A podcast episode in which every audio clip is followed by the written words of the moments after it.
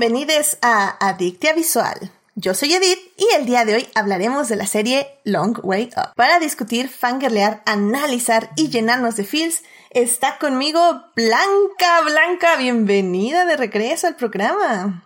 Hola, ya muy contenta de estar aquí otra vez. Excelente, muy bien, muy bien. Hace un ratillo que ya no te teníamos, así que qué felicidad. No puedo pasar tanto tiempo entre sesiones de tiempo, Exactamente, yo no sé qué pasa con la persona que invita aquí a la gente, entonces ¿verdad? hay que, hay que ver ahí qué está pasando. y también está aquí con nosotros Dafne. Dafne, bienvenida, Dictia, de regreso. Muchas gracias. Como siempre, un gusto estar por acá. Ya este bello podcast. Eso, caray, sí, sí, mucho musical y luego ya perdimos el rastro. Pero bueno, regresaremos a los musicales eventualmente, claramente. Por favor, por favor. Eso, caray. Y también está aquí con nosotros Melvin. Melvin, bienvenido de regreso, caray. Hola, ¿Cómo estás? gracias. gracias, gracias. Feliz, feliz de estar, de estar con Daf y Bencho. Creo que no había, no había estado no. contigo, ¿verdad, Bencho? ¿Mandé? No, no nos había tocado podcast junto, ¿verdad? ¿O sí? Sí, cómo no, el de His Dark Materials. Ah, ah, no, sí, claro. His Dark Bueno, Materials luego el de Star Trek. en tu mente. Es que fue Ya hace lo como cinco... Lo tienes bloqueado en tu mente. No, No, es que ya, ya, es que fue hace como cinco años. mucho ya. Cinco años. Bueno, eh, les voy a comentar que como va la serie, yo ya empiezo a perder la esperanza de, de que sí se parece como que fue hace cinco años cuando HBO jodió Game of Thrones. En ese momento dijo, vamos a hacer His Dark Materials. Mira, no, no lo he visto, no he visto el primer episodio, pero lo tengo en mi lista y, y ya opinaré ahí con ustedes a ver Bueno, qué bueno, está pero pasando. es la primera temporada. Claro, claro. Pero bueno, a Ya. ver qué tal esta segunda, cómo, cómo toma el camino de His Dark Materials. Vamos a ver, yo tampoco lo he visto, vamos a ver. Ok, ok, ok. Muy bien, muy bien. Pues bueno, pues como ven, querido público, tenemos un cast el día de hoy de 100 porque vamos a hablar de producción. Entonces tenía que ver que teníamos que tener aquí productores y ¡yay! ¡Qué emoción! Va a estar muy interesante. Antes de entrar al tema que nos concierne, tenemos que salvar lo que amamos.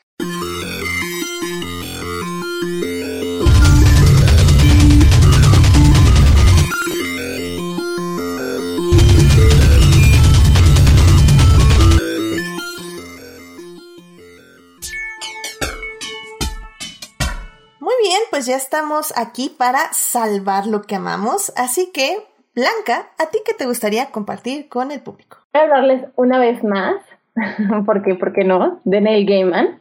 Porque resulta que como no tengo nada que hacer, ajá, eh, decidí que era una buena idea como releer eh, The Ocean at, at the End of the Lane de Neil Gaiman. Y hoy es un libro tan hermoso, o sea, de verdad que como que siento que ahorita estoy en este proceso en mi vida en que estoy releyendo a Neil Gaiman. Realmente estoy como redescubriendo lo maravilloso que es como narrativo. Y este libro en particular es un libro súper chiquitito, pero tiene como un estilo de ficción y de fantasía tan extraño, tan casual y al mismo tiempo tan denso, que no sé, o sea, como que lo releí y descubrí, redescubrí que es una joya literaria y que es un libro sumamente maravilloso que creo que todo el mundo debe de leer. No, sí, no, ufa, no. Y luego Ocean at the End of the Lane es No. hermosísimo libro. Yo lo ¿Verdad? tengo en físico y también escuché va- varias veces el audiolibro y vale 100% la pena las dos experiencias. ¿Quiénes están en el audiolibro? Está Neil Gaiman, nada más, él narrando y bien. haciendo todas las voces y todos los personajes, así que Oh, vale muchísimo la pena. Este, te lo paso. Este, para que lo escuches. Porque aparte Neil Gaiman tiene como una voz súper pausada, súper sexy, y es como, sí, léeme, sígueme leyendo. Sí, la verdad te, te inspira definitivamente y creo que eh, Ocean at the End of the Lane es uno de los mejores libros con los que puedes empezar a leer Neil Gaiman. Eh, Sí. Creo yo. O empezar a leer en general, ¿eh? También, sí, claro, claro. Es- es- tiene todo, tiene drama, un poco de comedia, pero también tiene suspenso, fantasía, evidentemente. Y ¿sabes qué es lo que yo siento sobre este libro en particular? Que es un libro de fantasía con una profundidad densa. O sea, a pesar de que es un libro para niños y me recordó un poquito a Coraline, a mí me gusta más este que Coraline, pero, o sea, creo que sabe manejar como la realidad de un niño y que finalmente de cierta forma es un libro para niños porque te identificas es muy sencillo identificarte con el protagonista, que es un niño de 7 años de edad, y al mismo tiempo como toda la fantasía que lo rodea es una fantasía tan densa, donde algo, donde cualquier hecho pequeño o común dentro de su vida familiar tiene en el fondo una densidad del mundo de adultos muy, muy fuerte.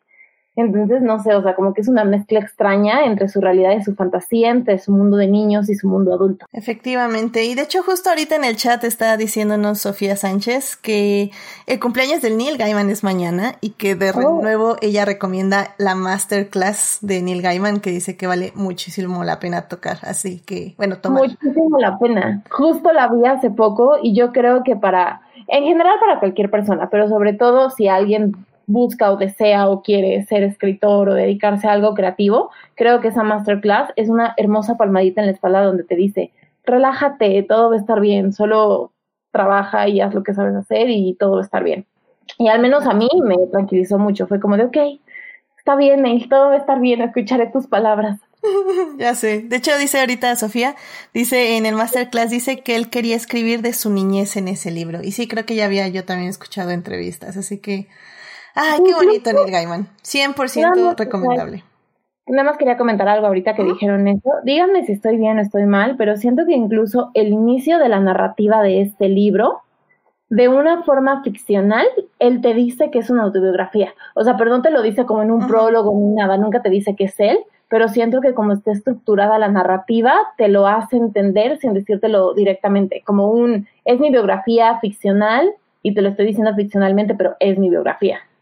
Mm, no lo había pensado de esa forma, pero sí creo que se siente muy personal. O sea, de hecho, algo que me encanta del inicio del libro es que parece que tú lo estás escribiendo. O sea, como que puede ser cualquier niñez eh, que está redescubriendo sus recuerdos, que es un poco el plot del libro, ¿no? Y, ah, no sé, sí, definitivamente creo que, creo que puede tener algo de eso, sí, definitivamente. Sí, pero es un gran libro. Vayan y léanlo o reléanlo en época navideña, cuando las noches, sí, ¿no? Las noches son más largas y los días más cortos. Es un buen momento para leer The Ocean at the End of the Line. Excelente, gran recomendación. Muchísimas gracias, Blanca. Dafne, ¿a ti qué te gustaría compartir con el público? Pues a mí me gustaría recomendar, es una miniserie que se llama eh, Queen's Gambit ah. o Gambito de Dama de Scott Frank y Alan Scott. Ay, pues no sé, la quiero recomendar porque la verdad la disfruté mucho. no sé si alguna vez. Sí, no sé si alguna vez les, les ha pasado que platican con alguien que es, es, muy apasionado sobre algo y te contagia un poco sus, sus, ganas de saber más sobre ese tema. Eso como que me pasó con esta serie. Eh, y no sé, además yo como que siempre agradezco la clavadez. agradezco mucho cuando en una serie se siente la investigación y siento que en esta serie eh, se siente mucho que los creadores, los escritores tuvieron que de verdad adentrarse al universo del ajedrez para poder contarla y que valiera la pena, ¿no? Porque están hablando, pues sí, de una máster del ajedrez y no podían poner como cualquier cosa. Entonces siempre, bueno, yo personalmente agradezco mucho cuando sí se ve que hubo, se siente que hay todo ese trabajo de, pues de investigación y de querer adentrarse al universo. Sí, totalmente. Yo algo que quiero agregar en esta serie en particular, que también me encantó y es una serie maravillosa y todos corran y véanla porque vale mucho la pena, es que, ¿qué? Y lo, y lo he repetido como cinco veces, pero es que de verdad estoy traumada. ¿Qué onda con todos los outfits que utiliza esta mujer en la serie? O sea, mi cabeza fue como de, necesito todos y cada uno de los abrigos que salen.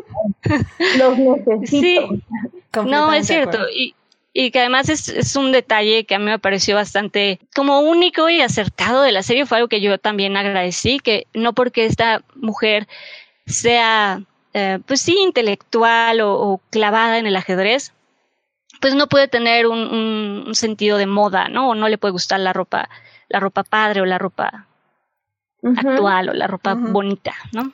Totalmente. Eso lo, lo pero sí, está, me gustó mucho, la disfruté bastante, la verdad. Sí, pero de eso, nada más, o sea, también como para agregar, creo que me parece que en el trasfondo es una serie que tiene un discurso feminista súper velado y súper bonito, donde justamente nunca te preguntas si es su lugar, el de ella siendo como tan, tan fashion y todo, si es su lugar estar jugando ajedrez entre hombres y como que incluso su relación con los hombres dentro de la serie, eh, en todos los ámbitos, es bastante saludable. O sea, creo que hay un discurso padre. La verdad es que las voy a parar porque, no, no por el tiempo, la verdad, sino porque realmente eh, mi, mi plan era hablar de esta serie en un programa de Adictia oh. Visual. por favor. la verdad que sí, ¿eh? La verdad que sí. Entonces, yo, creo que mi gente va a hablar con su gente, porque me gusta descubrir quiénes, quiénes son las fans en, este, en este momento. Así que mi gente va a hablar con su gente, porque como ven, querido público, hay mucho que decir de esta serie y creo que puede dar para un programa bastante interesante. Cuenta con nosotras. ¿Dónde firmamos? Exactamente. ¿Tú di cuándo? Muy bien, muy bien. Pues ahí, ahí estaremos viendo. Probablemente a ver si podemos la siguiente semana. Entonces vamos, vamos viendo, vamos viendo. Me gusta, me gusta, me gusta esto. Así que bueno, pero ¿Algo final que quieras decir, Dafne? No sé de, esto. Este, sí, no, digo, así como nada más para dar seguimiento al último comentario de, Blanca, rapidísimo. Es que sí, justo como ella no es eso lo que le importa. O sea, ella no quiere ser exitosa por ser mujer o no quiere, o sea, sabes, ella le da igual que le digan es que es la, la única o de las pocas mujeres ajedrecistas. Ella quiere ser la, la mejor ajedrecista y punto. ¿Sabes? No, no, le, no es algo que le importe a ella, su género. No sé si me explico, pero eso también pues, se agradece y me gustó, la disfruté bastante, de verdad que sí. Excelente, pues muchísimas gracias. Recuerden, Queen's Gambit la pueden ver en Netflix o El Gambito de Gama, creo que se llama en español. Así que échenle un ojo porque probablemente la próxima semana estaremos hablando de esa serie aquí en Adictia Visual. Así que perfecto. Bien, muchísimas gracias Daphne por compartir esta gran serie con el público. Melvin, ¿a ti qué te gustaría compartir con el público esta semana? También hablando un poco de, de lo que hemos retomado en esta pandemia, de repente me dio como por retomar estas cosas del tarot y así, y, y principalmente porque salió un tarot hecho por este Guillermo del Toro, y pues la verdad está como muy bonito. Uh, y pues no sé, como que me, o sea, me gustó como volverla así a leer, a sacar las cartas y este, estuvo interesante porque cuando fue el viernes o el sábado que lo saqué, fue así como, ok, este, ah, no es cierto, eso fue con otro tarot de zombies, por cierto. Este, que, que dije, bueno, a ver, este, le saco una carta a quien quieran y todo, ¿no? Así un poco como para pues, saber qué cartas había en ese tarot y este, y la mayoría, sobre todo de gente como que más conocía más, sí salieron como cosas que digo, no, pues sí, esto sí iba para ustedes, ¿no? Entonces eso como que me dio mucha risa. Y ya el de del toro está muy padre, o sea, tiene imágenes de todas sus pelis. Yo pensé que la que iba a estar difícil de adaptar al tarot iba a ser Pacific Rim, pero también le metieron cosas de Pacific Rim, entonces, es, y el diseño está muy bonito. Ahorita no recuerdo bien el nombre del que hizo los dibujos, este, luego lo, se los comparto, pero la verdad se rifó con todos los diseños, o sea, nada más como por, por tener este, ese ítem de colección vale mucho la pena. Mira, ya, ya van dos personas en este programa, este, Fernando la semana pasada y ahora tú, Melvin, que nos recomiendas. Sí, lo vi. No tienen que hacer una lectura. Exacto. Que yo, yo sí pedí mi lectura a Melvin y sí, sí me la dio y fue así como, ¿what? Oh. No, pero, pero dices la de las cartas de Instagram, ¿no? De que estuvo sacando. Porque yo sí, las de una lectura completa. Ah, ok, ok, bueno. Eso ya es otro nivel, creo. Sí, déjame practicar un poquito, pero está bueno ahí luego practicar si quiere. Sí, sí, úsalo para practicar. Sí, como decíamos la semana pasada aquí, este es una forma de, de encontrar unas nuevas perspectivas en la vida, ¿no? Y creo que si, si a la, a la persona que lo practique le gusta y supongo que lo hace con responsabilidad, ¿se puede decir así? Este, pues sí, claro. Muy bien, ¿no? Pues creo que eso está muy bien. Sí, también este, ahí en el mismo tarot, en el librito del toro, recomienda mucho usarlo. Este, o sea, no tanto así como ah, la adivinación o esas cosas, sino pues es también como eh, puede servir como de ayuda para crear historias, ¿no? Ah, este, estás contando una historia, o sea, justo con las cartas vas armando las historias que quieres, ¿no? Las pones así en orden o algo y eso, cada carta cuenta una cosa o cada carta es un personaje, entonces de ahí escoges a tus personajes y luego sacas más cartas y es como, ah, los pongo en esta situación o cosas así, ¿no? Justo para eso lo, lo, lo, ¿cómo se dice? Lo recomiendan, ¿no? También lo para eso, ¿no? Es como, o sea, si es adivinación, pues está chido, si es para consejos, está chido, o sea, tiene muchos usos, ¿no? Y también una frase que puso ahí que se me hizo muy bonita fue así de, en la humanidad nada más existen como real 12 notas de música, ¿no? Y con eso se ha compuesto toda la música, ¿no? Entonces imagínate cuántas historias puedes crear con 78 cartas que puedan salir de manera aleatoria, ¿no? Entonces es como, órale. Qué bonito, y estoy eso. eso. ¿Cómo podemos hacer para hacerlo presidente? sí, por favor. va a ser una pregunta interesante. Primero que él quiera, obviamente. Luego ya, ya vemos los medios, definitivamente. bueno, pues muchísimas gracias, Melvin, por compartir esto con nosotros. Y pues para finalizar, eh, a mí me gustaría justamente tomar este tema de presidentes. Porque, bueno, después de una semana de angustia de cinco años, ya se por fin Estados Unidos definió a quien ganó la presidencia y por el bien de la humanidad, siento yo, eh, ganó, bueno, así bien perdió Donald Trump. Eh, todavía falta que lo acepte, evidentemente. Pero, pero creo que al final del día estamos un paso más ya de, de regresar eh, a, a un lugar. Al racismo normal, Jay. Al racismo normal, que de hecho sí iba a mencionar ese meme, porque al final del día, o sea, creo que es muy válido sentirnos muy felices y como eh, cierto alivio, aunque no sea nuestro, aunque no sea nuestro país, sabemos que nos afecta. Pero al final del día tampoco hay que, eh, como dice John Oliver, hay que tener nuestros 30 segundos para gritar, bailar, ser felices, pero tampoco hay que olvidar pues ese otro lado. Es como, hay un meme muy padre que puso nuestra querida Monse, que decía algo así como, ah, este, ah, estaba una imagen de Donald Trump y decía, vamos a aventarles misiles a todos. Y luego estaba una imagen de John Biden y decía, vamos a aventarles misiles a todos. Entonces es como, ya hay inclusividad en, el militarismo y, la conquista de otros lugares. O sea, entonces, sí, estoy de acuerdo. Pero creo que al final del día eh, nos ayuda a reflexionar sobre lo que se ha vivido en Estados Unidos y lo que ha también traído a nuestro país, porque en cierta forma eh, ha, tenido una repercusión social también aquí. Y, bueno, les, me gustaría recomendarles 100% un episodio de Good Fight que se llama The Gang Deals with Alternate Reality, que es el primer capítulo de la cuarta temporada, que todavía no está en Amazon Prime, pero muy pronto yo creo que ya la van a subir. Que es básicamente un episodio donde la protagonista despierta en una realidad donde ganó Hillary. Y ella se pone muy muy feliz porque las noticias ve pues todo lo bueno que está pasando en medicina, en, en ecología y en muchos otros lugares. Pero poco a poco se va dando cuenta, mientras va a galas y va a eventos y así, de todas las cosas que no pasaron porque Hillary Clinton ganó. Entre ellas, pues el movimiento Me Too. Eh, obviamente Harvey Weinstein sigue libre y haciendo del, bueno, acosando mujeres. Black Lives Matters nunca hubiera pasado. No, no lo dicen en ese episodio porque todavía no está ese movimiento, pero básicamente ella es lo que dice, o el racismo no se ha descubierto al aire libre como con Donald Trump.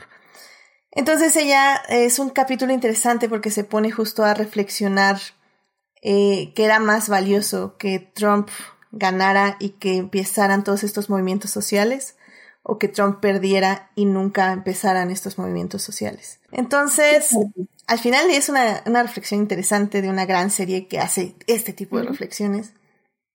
Y creo que vale la pena preguntárnoslos y, y pensar en qué tan cómodos estamos en nuestros privilegios y cuestionarnos sobre todo eso, nuestros privilegios y, y abrir el camino para que otros puedan estar con nosotros en una real equidad, básicamente. Así que bueno, hay que estar felices porque Trump no, ya no es presidente, pero no hay que bajar la guardia, porque esto todavía está muy, muy lejos de ser una utopía, sobre todo en México. no digamos, o sea, no digamos en Estados Unidos, en México. Pues de hecho, o sea, como completando lo que decías, justo vi hoy en la mañana un video que sí me enojó bastante, eh, porque, bueno, no sé si saben que nuestro querido presidente no ha, no quiere aceptar, o sea, no ha dado felicitación, igual que algunos otros líderes, como que todavía no quiere felicitar a Biden por haber ganado. Y entonces en una conferencia de prensa, creo que fue de la mañanera hoy en la mañana, justamente hizo su comentario diciendo de que cómo era posible de que en el país de las libertades, como es Estados Unidos, la prensa haya cortado los discursos de Trump.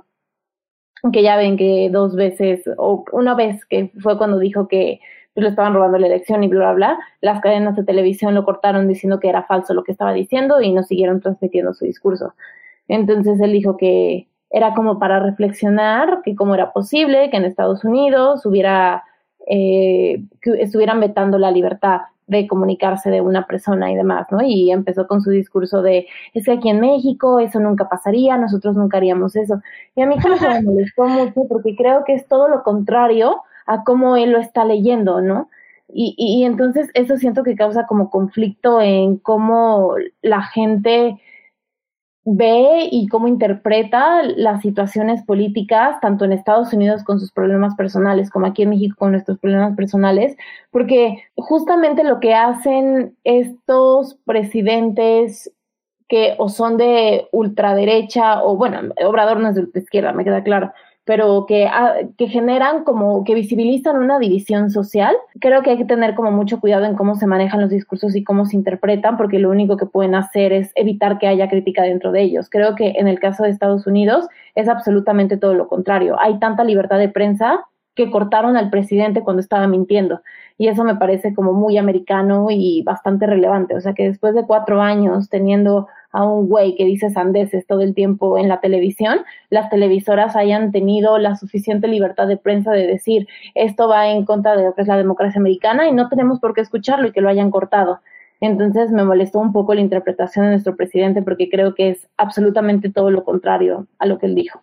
Sí, no, no, y además no solo la prensa, también las redes sociales, o sea, Twitter estaba ya bloqueando o tapando, no escondiendo, pero sí como poniendo un filtro en los tweets de Trump porque si decían esto, este contenido no se ha verificado, no es correcto, no es eh, corroborado, ¿no? Entonces, sí, no, Sí, totalmente. Y obviamente pues hay gente que sale y ataca y dice como esto es de que tiene el apoyo de las corporaciones y demás.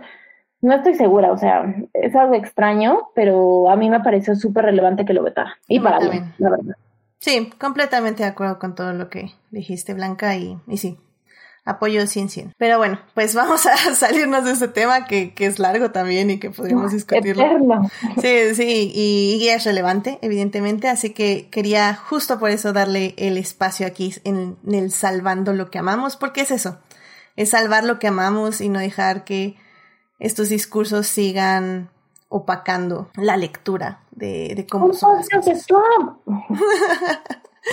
Pero bueno, muy bien, pues con esto cerramos esta hermosa sección para ya ir a hablar de series.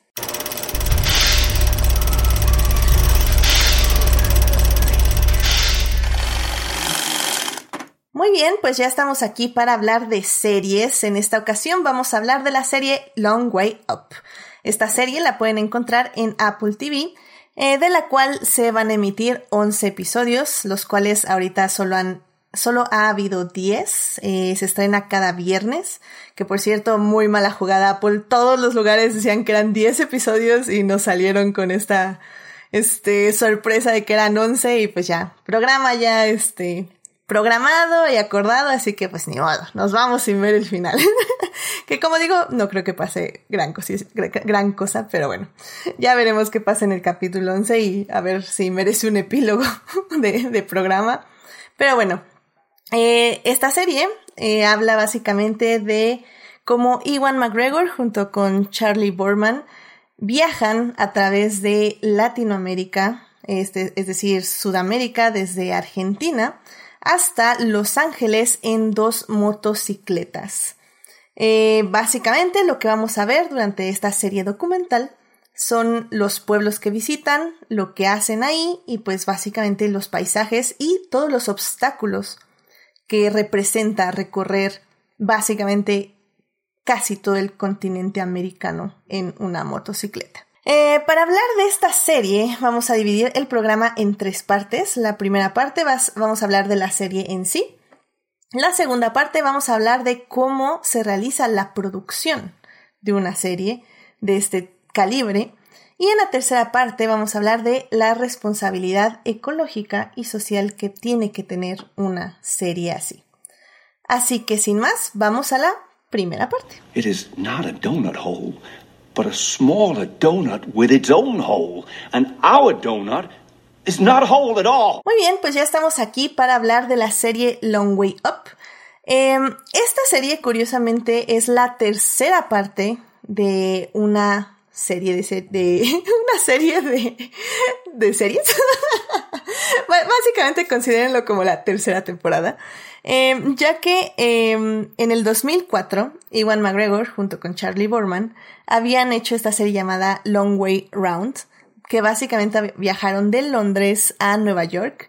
Eh, de hecho, si están en YouTube, eh, les puse ahorita la imagen de un mapa eh, donde la línea roja es la primera serie de Long Way Round. La, esa fue en el 2004. La segunda parte fue en el 2007, donde la denominaron Long Way Down que, bajaron, eh, que viajaron básicamente de Escocia hasta Sudáfrica. Y pues bueno, esta tercera parte se estrena pues ya unos 13 años después, donde Iwan McGregor y Charlie Bowman eh, se embarcan a viajar por América. Pero bueno, tú Melvin, tú ya conocías esta serie desde sus dos primeras temporadas. ¿Por qué no nos cuentas un poquito de cómo te atrapó la serie? Sí, no sé, no recuerdo bien cómo llegó, pero me acuerdo que estaba este viendo, o sea, estaba como muy clavado en ir a África y estaba así como obsesionado con como con el continente, como cómo era todo, y de ahí fue que llegué a Long Way Down ¿no? Y de repente fue así, wow, ¿no? O Ivan McGregor haciendo un road trip, ¿no? Así como que raro, ¿no? O sea, venía de hacer Star Wars, ¿no? y sale esto.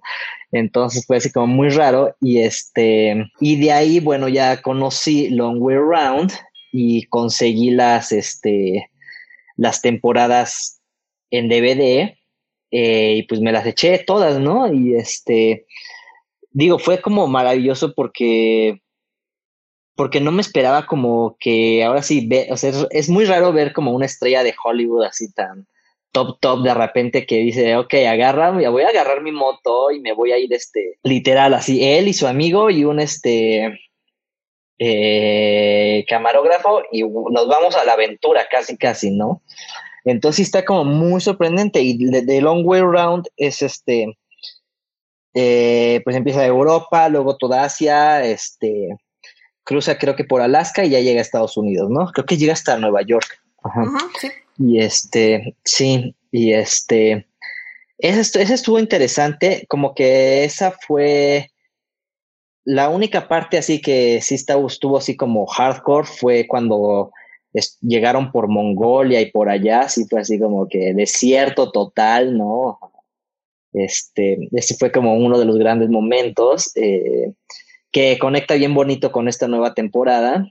Eh, y luego también hubo grandes momentos cuando estaban cruzando hacia Alaska, este, ya ahí en el bosque, este, los lleva creo que un camión, o sea, todo un camión y todos se bajan a empujar, o sea, como que es muy bonito porque es muy natural, ¿no? ¿Sabes?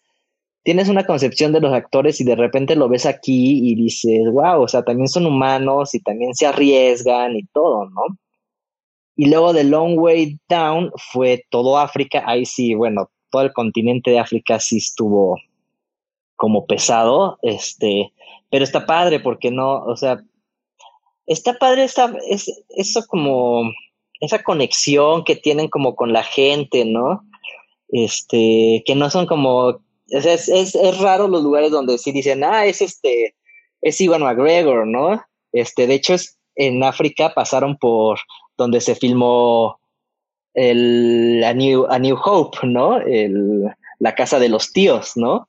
Y está ahí igual y nadie lo reconoce y hay fotos de él y todo y pasa bien desapercibido, ¿no? Es como vas conociendo otros mundos y eso está como muy bonito, ¿no?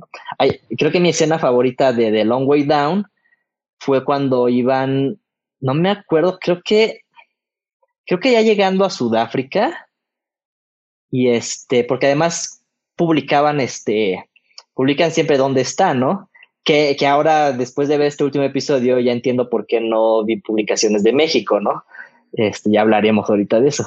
Pero uno de los momentos bonitos de Long Way Down fue cuando iban en la moto, van en la carretera y de repente así al lado de la carretera, eh, en telas gigantes pintadas, así una palabra decía, decía, ¿cómo era? Este, Iwan, luego unos metros más adelante, and, otros metros, Charlie, y así se iba cada metro, Iwan and Charlie, coffee break in 300 meters, ¿no? Entonces los ves a esos y dicen, ¿qué pedo? ¿Cómo saben que es este, nuestros nombres, quién es y todo? Y ya salen y todo y también ya se, encuentran con otro viajero que estaba así, este, viajando por África y todo, y los estaba siguiendo, y entonces dice, ya sabía que, iba, que la única ruta por la que iban a pasar era por aquí, y entonces puse los letreros, y entonces paran y conviven con la gente, y es como algo bien bonito, ¿no? Y por eso me sorprendió cuando salió esta, yo no lo esperaba ni nada, y dije, wow, o sea, ya se animaron a hacerlo, ¿no? Y, y ahora ir todo Latinoamérica, pues está también muy chido. Oye, pero una pregunta, porque yo no me acuerdo, si lo mencionan en, esta última temporada en The Long Way Up, pero fue en Long Way Round donde Iwan conoce a su hija. En Long Way Round, ajá, sí. Ya. Porque, porque ahí estaban haciendo lo mismo en Mongolia, estaban haciendo lo mismo que hicieron aquí en Argentina, que entraban y salían. Y se metieron así tal cual al desierto, desierto. Ya, eso está lindo. Eso a mí se me hizo muy, no sé, me, está una, bueno, está muy lindo eso. A mí me, me conmovió mucho. Sí, es, es, un, es un momento bonito de la serie. Y bueno, porque justamente ya hablando de la serie de Long Way Up, que por cierto, eh, justamente en el chat eh, nos estaba preguntando, Taco de Lechuga, nos estaba preguntando dónde podía ver estas tres temporadas.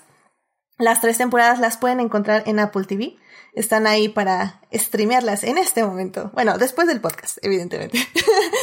pero, pero bueno, justamente hablando de las series, creo que es, es, muy interesante, no solo en sí el viaje, porque el, viaje es muy impresionante, pero también es muy válido eh, ver y analizar cómo cuentan esta historia, porque no sé tú, Dafne, si nos puedes hablar un poquito de cómo sentiste esta serie. Creo que manejan muy bien momentos cómicos, momentos dramáticos, momentos para que llores, momentos para que rías.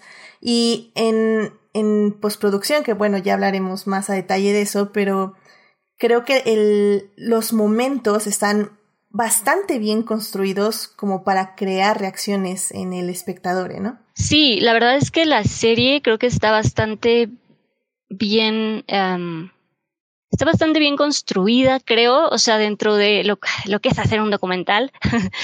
creo que logra tener mucho sentido, o sea, lograron como darle una forma bastante agradable, bastante bonita, creo que, em, y eso es algo, digo, lo comentaremos ya que hablemos de producción, pero creo que eso es algo que a mí me pareció muy uh, padre, como todo el material que logran capturar, como todas las imágenes que sí tienen. Eh, la edición creo que lo es, o sea, entre, creo que producción y edición hacen esta serie literalmente, porque creo que la edición, eso, te da el ritmo, te da, pues sí, te da un, un sentimiento, vaya, te va guiando hacia eso, si te quieres, si quieren como convencerte que eso fue algo pues que los conmovió o si eso fue algo que, que los tenía como muy nerviosos, ¿no? Creo que cuando están en el desierto, me parece es en Bolivia, eh, ¿no? Que te, tiene toda esta tensión y, te, ¿sabes? Te van generando, te va generando cierto ambiente la, la misma edición. Entonces creo que eso está muy bien armado en cuanto a lo que te quiere generar, en cuanto a sentimientos, en cuanto a si quieres ya que te relajes y que sepas que todo va a estar bien, si te quieren poner un poco tenso, si quieren hacerte reír, si te quieren como ver un poco, ¿no? Como llegar a, a tocar esas fibras delicadas en tu corazoncito. Este, creo que está muy bien armada. Creo que la edición maneja muy bien eso. Te va llevando bien al mood que quieren que, que tengas. Sí, en mi opinión creo que la edición es, está casi hecha como ficción. O sea, tienes estos cliffhangers al final de cada episodio de literal de no, nos estamos quedando sin energía, ¿qué vamos a hacer? Exacto, y no, y, lo padre, o lo que a mí me, me sorprende, o sea, bueno, que yo siempre he amado el documental, pero en esta se aprecia mucho eso, es, creo que lo padre es que logran capturar todo eso, o sea, que es material que tienen, por alguna razón de la vida, es material que tienen, y eso es algo que a mí me, pues me, sorprende gratamente de esta serie. Que por cierto, creo que no lo hemos mencionado, pero el reto de, de hacer eh, América Latina no solo es cruzar América Latina, sino que decidió Iwan McGregor y Charlie hacer este viaje, esta travesía en motos eléctricas. Que querido público, las motos eléctricas son prototipos de Harley Davidson que les hicieron específicamente para este viaje. Para ellos.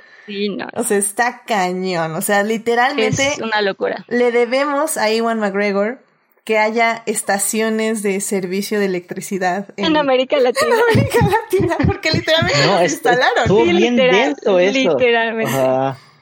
Digo, por ejemplo, una cosa que, que en todas las tres temporadas este, ha estado muy chido y es como vale tomar en cuenta, es que no es solo está viajando Iwan y Charlie, con Iwan y Charlie siempre está viajando el camarógrafo, que hace un viaje más cabrón porque, o sea, no solo está haciendo el viaje también en moto, sino está filmando unas tomas así de repente impresionantes. Y aparte tienen dos camionetas de producción con los productores así como adelantándose, este, sacando permisos de visas, o sea, y a veces como resolviendo todo. Entonces, que también lo padre es que los muestran, ¿no? Entonces, un poquito, sí, ahorita, un poquito. Pero un poquito, sí, deberían mostrarlo más, pero al menos sabemos que ahí están, ¿no? No, y que las camionetas también son prototipos eléctricos. Exacto, exacto, o sea, dijeron todo. Creo que el único que va normal es Charles, es este Claudio. Ajá, Claudio, Claudio va con gasolina. gasolina. Sí. Ajá, la única moto que va así bien. Sí. Y, sí, o sea, es que no sé si vamos a hablar de eso, pero es una labor titánica, así como por toda la ruta pusieron estaciones eléctricas. O sea, está cañón. ¿Quién dedo? ¿Quién, quién hace eso? ya sé, ya sé. Y es que miren, ya, o sea, realmente quiero adentrarme en la producción porque eh, para quienes no han visto la serie, o sea, esa es la serie. O sea, la serie es ver a Iwan McGregor y a Charlie viajar por Latinoamérica y encontrar problemas de frío, de calor, de tierra, de que se les rompe la suspensión a una camioneta, de que se les acaba la pila y tienen que pedirle a un tráiler que literalmente los remolque para agarrar energía. O sea, y todo esto es viendo Latinoamérica, viendo los hermosos paisajes, este, visitando comunidades indígenas, eh, visitando comunidades en lugares, en reservas ecológicas, eh, viendo gente vivir normal en su pueblo y que literalmente te despiertas, sales en chanclas y afuera está Iwan McGregor pidiéndote que si puede conectar su motocicleta. Y obviamente no le dices que no. O sea, sí, Iwan, gástate tres mil pesos en luz eléctrica. No importa, eres Iwan McGregor, pásale. sí, no, en todos lados le dan, los esperan. Cuando están a punto de perder el ferry, que les piden como, no, espérenos 20 minutos. Y que yo me imaginé a todos los del ferry como, sí, tú, y bueno, tú tárdate la hora si quieres. Tú subes a este ferry. tú subes porque subes, caray. no, y digo, yo me No, es que sabes que no, no sé qué tanto seas, o sea, sí. yo no creo que la gente ubique tan bien hacia Ewan McGregor. O sea, siento que ya su época Star Wars fuerte ya pasó. Pero sí me imagino como tarea titánica. Y bueno, sí le ayudó en algunos momentos, ¿no? Sí, claro. Pero siento que se ha ido a otras partes como bien aisladas y los directores, los productores más bien hacen labor de sí, es un güey súper famoso, ha hecho un montón de pelis y los otros así, ay, pues quién sabe quién es, pero es famoso y todo, o sea. De hecho, hay un momento que una persona lo reconoce por la isla, no por Star Wars. Ah, sí. Lo cual me parece ah. increíble. Y así yo también soy fan de la isla. Gran momento también. Y aparte nada más lo señala, ya ve los ojos como, ¡Ah! La isla. La isla. y bueno, creo que ya lo tiene, creo que ya lo tiene, ya me reconoció. Ya, me, identificó, ya me identificó. Sí, creo que, creo que hay muy pocos lugares. Sí, como bien dices, Melvin, o sea, hay muchos que les dice, soy de tal y de tal, y todos se quedan así como, ah, chido por ti. Eh, los chiquitos, ¿no? Los niños. Los sí, niños, nada más. Ah, dice todas sus películas y digo, este. No. no suena. Y hay, y hay momentos en que hasta le dan el pase por frontera porque es Iwan McGregor. O sea, literal le dice, ¿conoces eh. Star Wars? sí, ese es Iwan ah. McGregor, es Obi-Wan. Pásele, pásele, pásele a la frontera, claro, pásele a mi país. Pero, ¿sabes? es justo eso, ¿no? O sea, vio los pasaportes, leyó Iwan McGregor y no dijo así como, ah, sí es Iwan McGregor. Es como, le tuvieron que decir, oye, eso es Star Wars, este es el actor de Star Wars. Ay, ya sé, ya sé. Ah, no sí, querido público, como ven, o sea, la serie es muy divertida, es muy entretenida. Cada episodio ha salido uno por semana y la verdad es que, al menos para mi familia, ha sido un gozo verla. O sea, es muy, muy divertido porque hay cosas tan tan extrañas y tan bizarras que dices, no manches, o sea, te lo cuentan muy bien, te lo cuentan muy bien, pero evidentemente lo que más nos interesa en esta serie es la producción y obviamente tenemos que hablar de ella en la siguiente sección, así que vamos para allá, recuerden Long Way Up está en Apple TV y la pueden ver ahí, así que vamos a hablar ya de la producción. Blow that piece of junk out of the sky! Muy bien, pues ya estamos aquí para hablar de la serie Long Way Up. En esta segunda parte nos vamos a enfocar en la producción de la serie. Como ya estábamos bien diciendo en la primera parte, eh, la serie es magnífica, cuenta de manera dramática, eh, muy bien su historia, pero evidentemente esto no hubiera sido posible sin la titánica, titánica labor de producción que tiene detrás.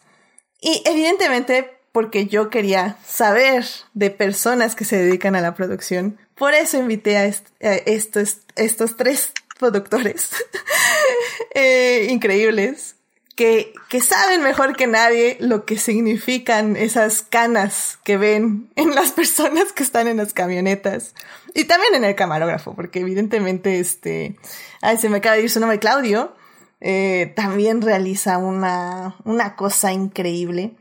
Em, pero bueno, Blanca, eh, no sé si quieras empezar como a medio explicarle al querido público qué fregados, o sea, te llega Iwan McGregor y te dice esta serie, ¿por dónde empiezas a organizar? Híjole, pues primero te sueltas a llorar. y después empiezas a planear. Este, no, pues, o sea, creo que es súper complicado. O sea, para empezar, por muy famosa que sea una persona, sobre todo cruzando aquí en Latinoamérica, o no en Latinoamérica, en cualquier lado, tienes que tomar en cuenta la seguridad de las zonas por las que vas a pasar. Y sobre todo cuando tienes crews muy pequeños, o sea, no sé, lo pienso un poco en la forma en la que funciona pues el cine aquí en México es como de, claro, vamos a asegurar todo y ya está, vamos a asegurar estas motos eléctricas, carísimas, prototipos, pero finalmente, o sea, sí tienes que tener como... Además, Ewan McGregor te dice, Ewan McGregor te dice, y quiero irme solo y a los lugares más remotos. Sí. Y agregas dos días llorando en tu cama. sí, pues, o sea, e, es, titánico. Tienes que tomar en cuenta de que, pues sí, el güey se quiere ir solo y demás, pero entonces tienes que trazar una ruta donde a los lugares que va a ir, que hay cerca, se ocurre una emergencia, cómo estás en comunicación con él todo el tiempo. O sea, por mucho de que aparente que es un club pequeño o por mucho que aparenten de irse a la aventura, creo yo que es súper importante y es algo que tiene bastante la escuela gringa. Es como tener la seguridad de que las cosas van a estar bien y que nadie se va a morir en el trayecto. No, y es que justo como, creo que como productor, eh, simplemente, de, por ejemplo, de, ficción, pues siempre el, el, trabajo de un productor es eso, es hacer que no, o sea, de evitar siempre hay problemas, pero pues siempre quieres resolver y que no haya ningún problema, ¿no? Y creo que esta serie lo que muestra es justamente lo imposible que esto, que esto es. O sea, siempre va a haber algo. Digo que es un gran ejemplo porque esta serie, vaya, tienen, tienen todo. Tienen todo. ¿No? O sea, si tú te fijas, todo lo que van presentando tienen formas de resolverlo, ¿no? O sea, si se les descompone un vehículo, tienen, traen ahí al mecánico de Rivian para que arregle los vehículos. O sea, tienen una gran producción y aún así todo pasa. Entonces creo que es, es, un gran ejemplo, porque si en esta producción que tienen todo y que pueden considerar y que creo, o sea, porque tú lo vas viendo y creo que dentro de todo lo que implica y todas las piezas que necesitaban para poder hacer esta producción las tienen o por lo menos ves que ahí están presentes, ¿no? Tienen a los productores locales, tienen, o sea, tienen, te digo, creo que todo el equipo que necesitan para sacar esto adelante y aún así todo les pasa, ¿no? O sea, todo sucede y es, está muy cañón y más como, creo que como productor de documental, pues esta tarea de tratar de prevenir y tratar de, de, de, evitar y de resolver todos los problemas, pues es mucho más complicada es mucho más delicada e importante, pero es mucho más complicada porque pues te expones a, elementos que están mucho más fuera de tu control, ¿no? Que, que en un que en un espacio más como de ficción, donde vas a estar en una locación y todo puede pasar, pero donde vaya, tienes cierto control. Cuando haces un documental y más de este tipo, ¿no? Más como road trip donde todo puede, o sea, de verdad no sabes qué puede pasar. Puede ser clima, puede ser técnico, puede ser de salud, ¿no? Como pasa cuando suben a... Eh, Ay, me quiero acordar a, la parte más alta de Latinoamérica que justo es en, es en Argentina, ¿no? Me parece. Sí, creo que sí. es, ¿Es Argentina eh, colindando con Colombia? Pero bueno, en esta parte donde justo, justo por la más alta de Latinoamérica. De Latinoamérica, ajá. Y justo que hay estos problemas de salud, a uno de los del cruz se le baja ah, mucho la presión y se pone mal. Y, ¿sabes? Son muchas cosas que están totalmente fuera de tu control. Y eso está, es, es muy fuerte. Como productor, saber que, pues que estás a la, estás a la merced de la vida y de la naturaleza. y también, como dices, o sea, sobre todo creo que primero que nada es la seguridad.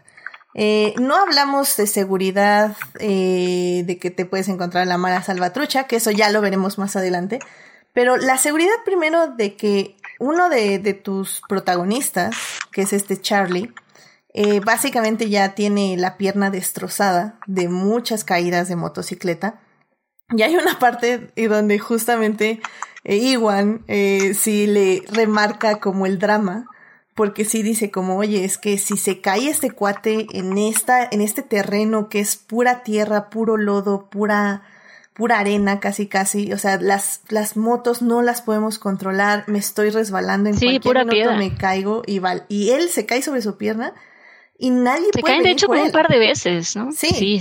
No, y si se rompe la pierna, o sea, ¿cómo le hacemos? No están las camionetas aquí con nosotros, las camionetas de producción. Eh, estamos en medio de la nada, nosotros tres, porque son Iwan, este, Charlie y Claudio. ¿Y qué vamos a hacer?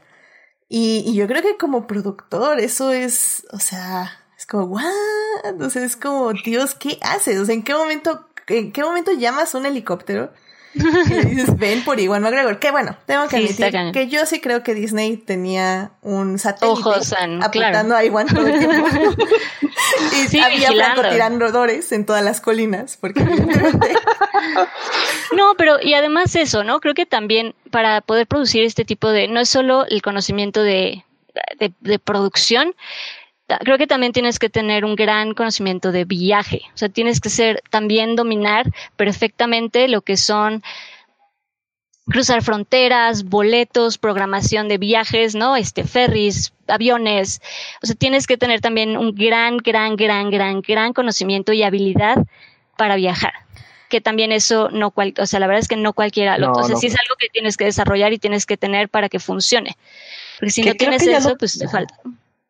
Que creo que eso sí lo tenían. O sea, es el mismo crew que ha estado en las tres temporadas y este, todos han, o sea, Charlie es de igual porque ya es propiedad de Disney, pero Charlie sí como que se la pasa viajando en moto y el productor Ross también es como que no claro y se ve mucho documental sí claro se ve que lo tienen o sea a eso me refiero tienes que traer ese conocimiento extra para poder hacer algo algo así Y es que, bueno, justo eh, para el público, eh, hablamos de product ¿por qué hablamos de productores locales? Este, no sé, Blanca, si tú nos puedas explicar cuál sería en este caso la diferencia de un productor y de un productor eh, local y por qué su importancia. Sí, o sea, finalmente eh, yo creo que en el caso de esta serie la estructura es tener el productor que te planea toda la serie, o sea, de qué sitios se van a ir, pero finalmente cuando llegas a una zona, tú no, tú como productor no conoces todo el mundo, no conoces como cuáles son las situaciones y los caminos en esta zona en específico. Entonces lo que haces es que traes un productor local que sí conoce la zona y que te puede guiar y que conoce los permisos de filmación del país, del estado, del lugar, que conoce las rutas que se pueden seguir y entonces él te hace como la coordinación eh, de todas estas cuestiones que tú no sabes para que no haya problemas durante el rodaje. Que también sirve de traductor, porque hay varios que literalmente nada llegan a traducir. Claro, no, y que como productor es, es vital poder comunicarte, ¿no? Porque para, ya sea lo, que dice, ¿no? Para conseguir permisos en, en la carretera, ¿no? con la Policía Federal o lo que sea, necesitas a alguien que pueda comunicarse y que pueda hablar bien, que no tengas esa barrera de, lenguaje. Claro. Y es que, o sea, como bien decías, Daphne, hay, un momento en la serie que a mí me llamó la atención y, sí me pregunté, como dice Melvin, si, si son cosas como planeadas o no. Eh, por ejemplo, hay, hay un momento en Argentina que las motos porque como ustedes saben, no sé si han ido de campamento o simplemente han tenido una noche muy fría afuera y checan su iPhone y de 50% de pila baja 10% en 5 minutos. Y básicamente es cuando se dan cuenta que es por el frío. A mí me pasó en una carrera en Puebla y que así se muere, o sea, la pila de que tenías extra para cargar el celular se muere, tu celular se muere y no es porque no tengan batería, es porque, bueno, el celular sí, pero la batería extra no es que no tenga pila, es que simplemente el frío es tanto que no puede procesar. O sea, la verdad no sé cómo funcione, pero no puede procesar. Y esto fue lo que les pasó a las motos. Eh, debido a todo el frío que hacía en, en esos lados, las motos se quedan sin pila muy rápido. Entonces tenían que ir y tomar, eh, pues básicamente cargar las motos eh, en tramos más cortos. Y en un lugar sí tuvieron que improvisar y literalmente fueron, vieron que había un hotel que era como una casita grande. Eh, fueron, tocaron y fue así como, oigan, es que necesitamos pasar la noche aquí porque nuestras motos están muriendo, necesitamos conectarlas. Y literalmente yo creo que el uno de los empleados era el fan de Iwan McGregor. Y yo creo que el dueño le dijo así como, mira, o sea, si entran tú los atiendes. Y él dijo, sí, sí, sí, yo los atiendo, yo los atiendo. y les abrió las puertas de ese hotel porque estaba cerrado, y no estaban dando servicio. Y, y bueno, para empezar tuvieron que, ya que se instalaron, ver que estuvieran cargando las motos. No estaban cargando porque afuera hacía un, un montón de frío. Y luego tuvieron que meter las motos, ponerles cobijas para taparlas y para que se pudieran empezar a cargar. O sea, son, son de esas cosas que dices, no manches, es que, o sea, sé que no tienen, o sea, un horario fijo, que sí lo tienen, porque tienen que llegar a ferries, como bien decía Daphne, y, tienen que llegar a aviones y, y cosas así, que ya tienen el boleto comprado, pero bueno, no pasa, en un, uno diría que no pasa nada si se atrasan un día más, ¿no? Pero al mismo tiempo es como una meta que ellos mismos se pusieron. Entonces, no es como que están de camping. O sea, Iwan McGregor literalmente dice al inicio de esta serie, despejé mi agenda para tener este mes y cachito, no me acuerdo ahorita cuántos días son, para viajar y hacer este viaje. Después de eso ya no tengo más tiempo.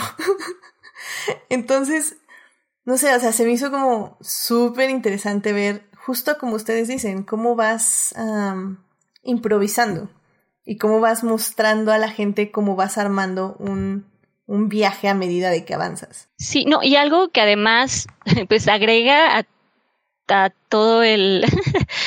es que tenían, o sea, tanto las camionetas como las motocicletas eran prototipos, ¿no?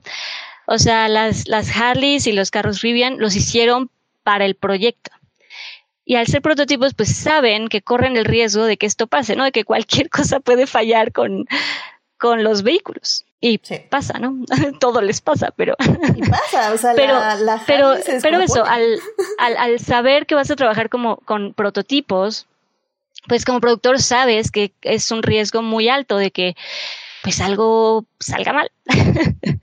Y, y tienen el backup plan, ¿no? Que es esta mm, camioneta con una planta de luz para cargar las camionetas, ¿no? Que, que no los está siguiendo per se, pero sí está como atenta la camioneta de que en cuanto le llamen tiene que ir allá.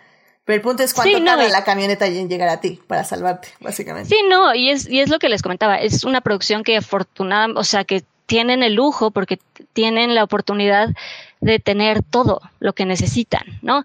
O sea, te digo, tienen ahí un mecánico que puede ir de Rivian a checar cualquier cosa que pase, o sea, están como bastante bien preparados, pero te digo, pues sí, es, es, es un riesgo más, pues, ¿no? El, asumir que, pues, sí, vamos a usar estos nuevos vehículos y a ver, a ver cómo se portan. no, y hay un capítulo, de hecho, donde ahí Iwan de plano la, la moto se descompone, o sea, de plano ya no, no no jala. y entonces tiene que usar la moto del, del fotógrafo, si no mal recuerdo. Sí, de hecho no prende y le dicen que los mecánicos, les mecánicos, este, tienen que viajar a Portugal, si no mal recuerdo. Y entonces tienen que adelantarse en avión para que reconstruyan la moto y que vuelva a funcionar. y, y, es que eso es algo... Perdón, es como... Panamá, ¿no? Cualquier Panamá se puede romper una lámpara. Ah, no, aquí tenemos que ir a Portugal a cambiar el prototipo de la motocicleta. Súper casual. Súper casual, literal. Y es que sí, o sea, si hay algo que nos queda claro en toda la serie es que esa cartera iba llena. O sea, sí, claro, sí, hay, exacto. Hay momentos. No lo haces, ¿eh? O sea, así de simple. Si no tienes el suficiente dinero para cubrir esas cosas con prototipos, simple y sencillamente no haces la serie. Sí, y digo, como decimos, o sea, hay momentos en que realmente estás en medio del desierto y nadie te puede ayudar. Pero en el momento que llegas a la ciudad le pagas a siete personas para que te abran un hotel, te traigan a sus siete mejores mecánicos del estado y pues te rearmen la camioneta, ¿no? O sea, son creo que esos momentos chistosos, pero chistosos como no de la serie, sino de que te ríes de que ay, por favor, ¿cómo me voy a sentir mal que están sufriendo si sé que en el próximo minuto alguien va Van a estar bien. Van a estar bien, o sea, porque al final del día van a estar bien, o sea, tienen el dinero para estar bien y para estar No, y si no, no, no, no lo enseñarían, ¿no? O sea, no saldría en el docu si algo malo, realmente malo pasara, creo Exacto. no se acaba ahí, no lo saca. O sea, hay, hay momentos chistosos. Creo que el más chistoso, creo yo, es este cuando eh, reservan un bote para que los muevan. Ah, justo ese quería hablar. ah, sí, que todos. Vas, o sea, sí, por más dinero que tengas, ese es el único bote que va a haber, ¿sabes? sí, básicamente, querido público, o sea, eh, tienen que cruzar, ahorita no me acuerdo, somos pésimos en geografía, reprobamos gracias de nada, este, tienen que cruzar una parte en, en mar. y, Porque es el, este, en, entre, en América Central, entre Colombia y Panamá, yo, yo me la aprendí, ya vi documentales de eso y todo. Ah, es, es, que está interesante, todo eso está, hay un lugar que se llama la región de Darin, que básicamente es pura selva y no, no metieron ahí carreteras porque ningún país se quiso hacer este, responsable y Panamá dice, no, esa es mi frontera para que nadie, ningún sudamericano cruce a Centroamérica. O sea, tiene como, es todo un rollo así político, ¿no? Y este, y está interesante, está bonito la verdad el lugar, o sea, una vez se pudieron haber aventado, pero no, mejor no. y pues no, no podían cruzar, o sea, no hay carretera ahí, no hay nada, y se, manejan ahí todos en lanchas casi casi. Y este, y pues sí, o sea, la única manera de cruzar de Colombia a Panamá era en un barco. Y básicamente les hacen un catfish en el barco. Eh, la imagen se los vendieron grande, bonito, el no Titanic. Era con siete suites y cuatro penthouse, no sé. y llegan y es literalmente un barco pesquero, así. Sí, las caras de Iván son increíbles, sí, son todo. Pero a mí algo que yo rescato mucho de ese momento, creo que es importante porque hasta ellos se dan cuenta un poco eh, cómo solo en ese tipo de experiencias, o sea, en algo que a lo mejor en un principio dices, ay, mm", pero muchas veces en esas experiencias y con esa gente vives cosas que no vivirías, pues si hubieran tenido otro tipo de barco, pues, para que me entiendan. Porque eh, de hecho ellos hacen, pues creo que se bajan y cruzan a, una isla donde probablemente no hubieran podido ir si, ¿no? Se echan al, o sea, nadan y, en fin, como una experiencia que probablemente no hubieran tenido de otra forma, creo yo, no sé. Entonces también tiene ahí su, buen momento. O sea, justo lo que decías, ¿no? De como, productor, pues sí es como prepararte para todo esto. Sí. Y eso es lo padre, o sea, así debe ser, ¿no? O sea, tienes que preparar todo porque van a salir imprevistos, ¿no? Entonces, si ya preparaste todo, esos imprevistos se van a disfrutar.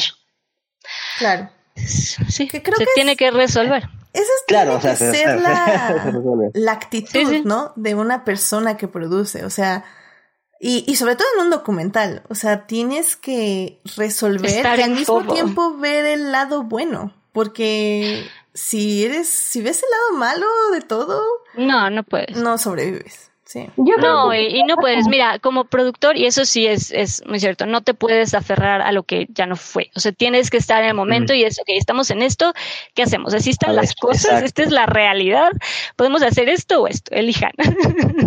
Y lo dice Ross en algún punto, cuando es en el penúltimo, cuando llegan ya a Costa Rica y todo, y están hablando de, recordando de cómo habló con, Iwan en Long Way Round y Iwan dijo, no, mejor ya me voy a la ciudad y todo, y Ross le dice, pues ya estás ahí, ya, y todo está bien, ¿no? Es como, sí, adelante, ¿no? Aquí te cuidamos todo, sigue adelante, ¿no? Y bueno, pasó todo lo de su hija.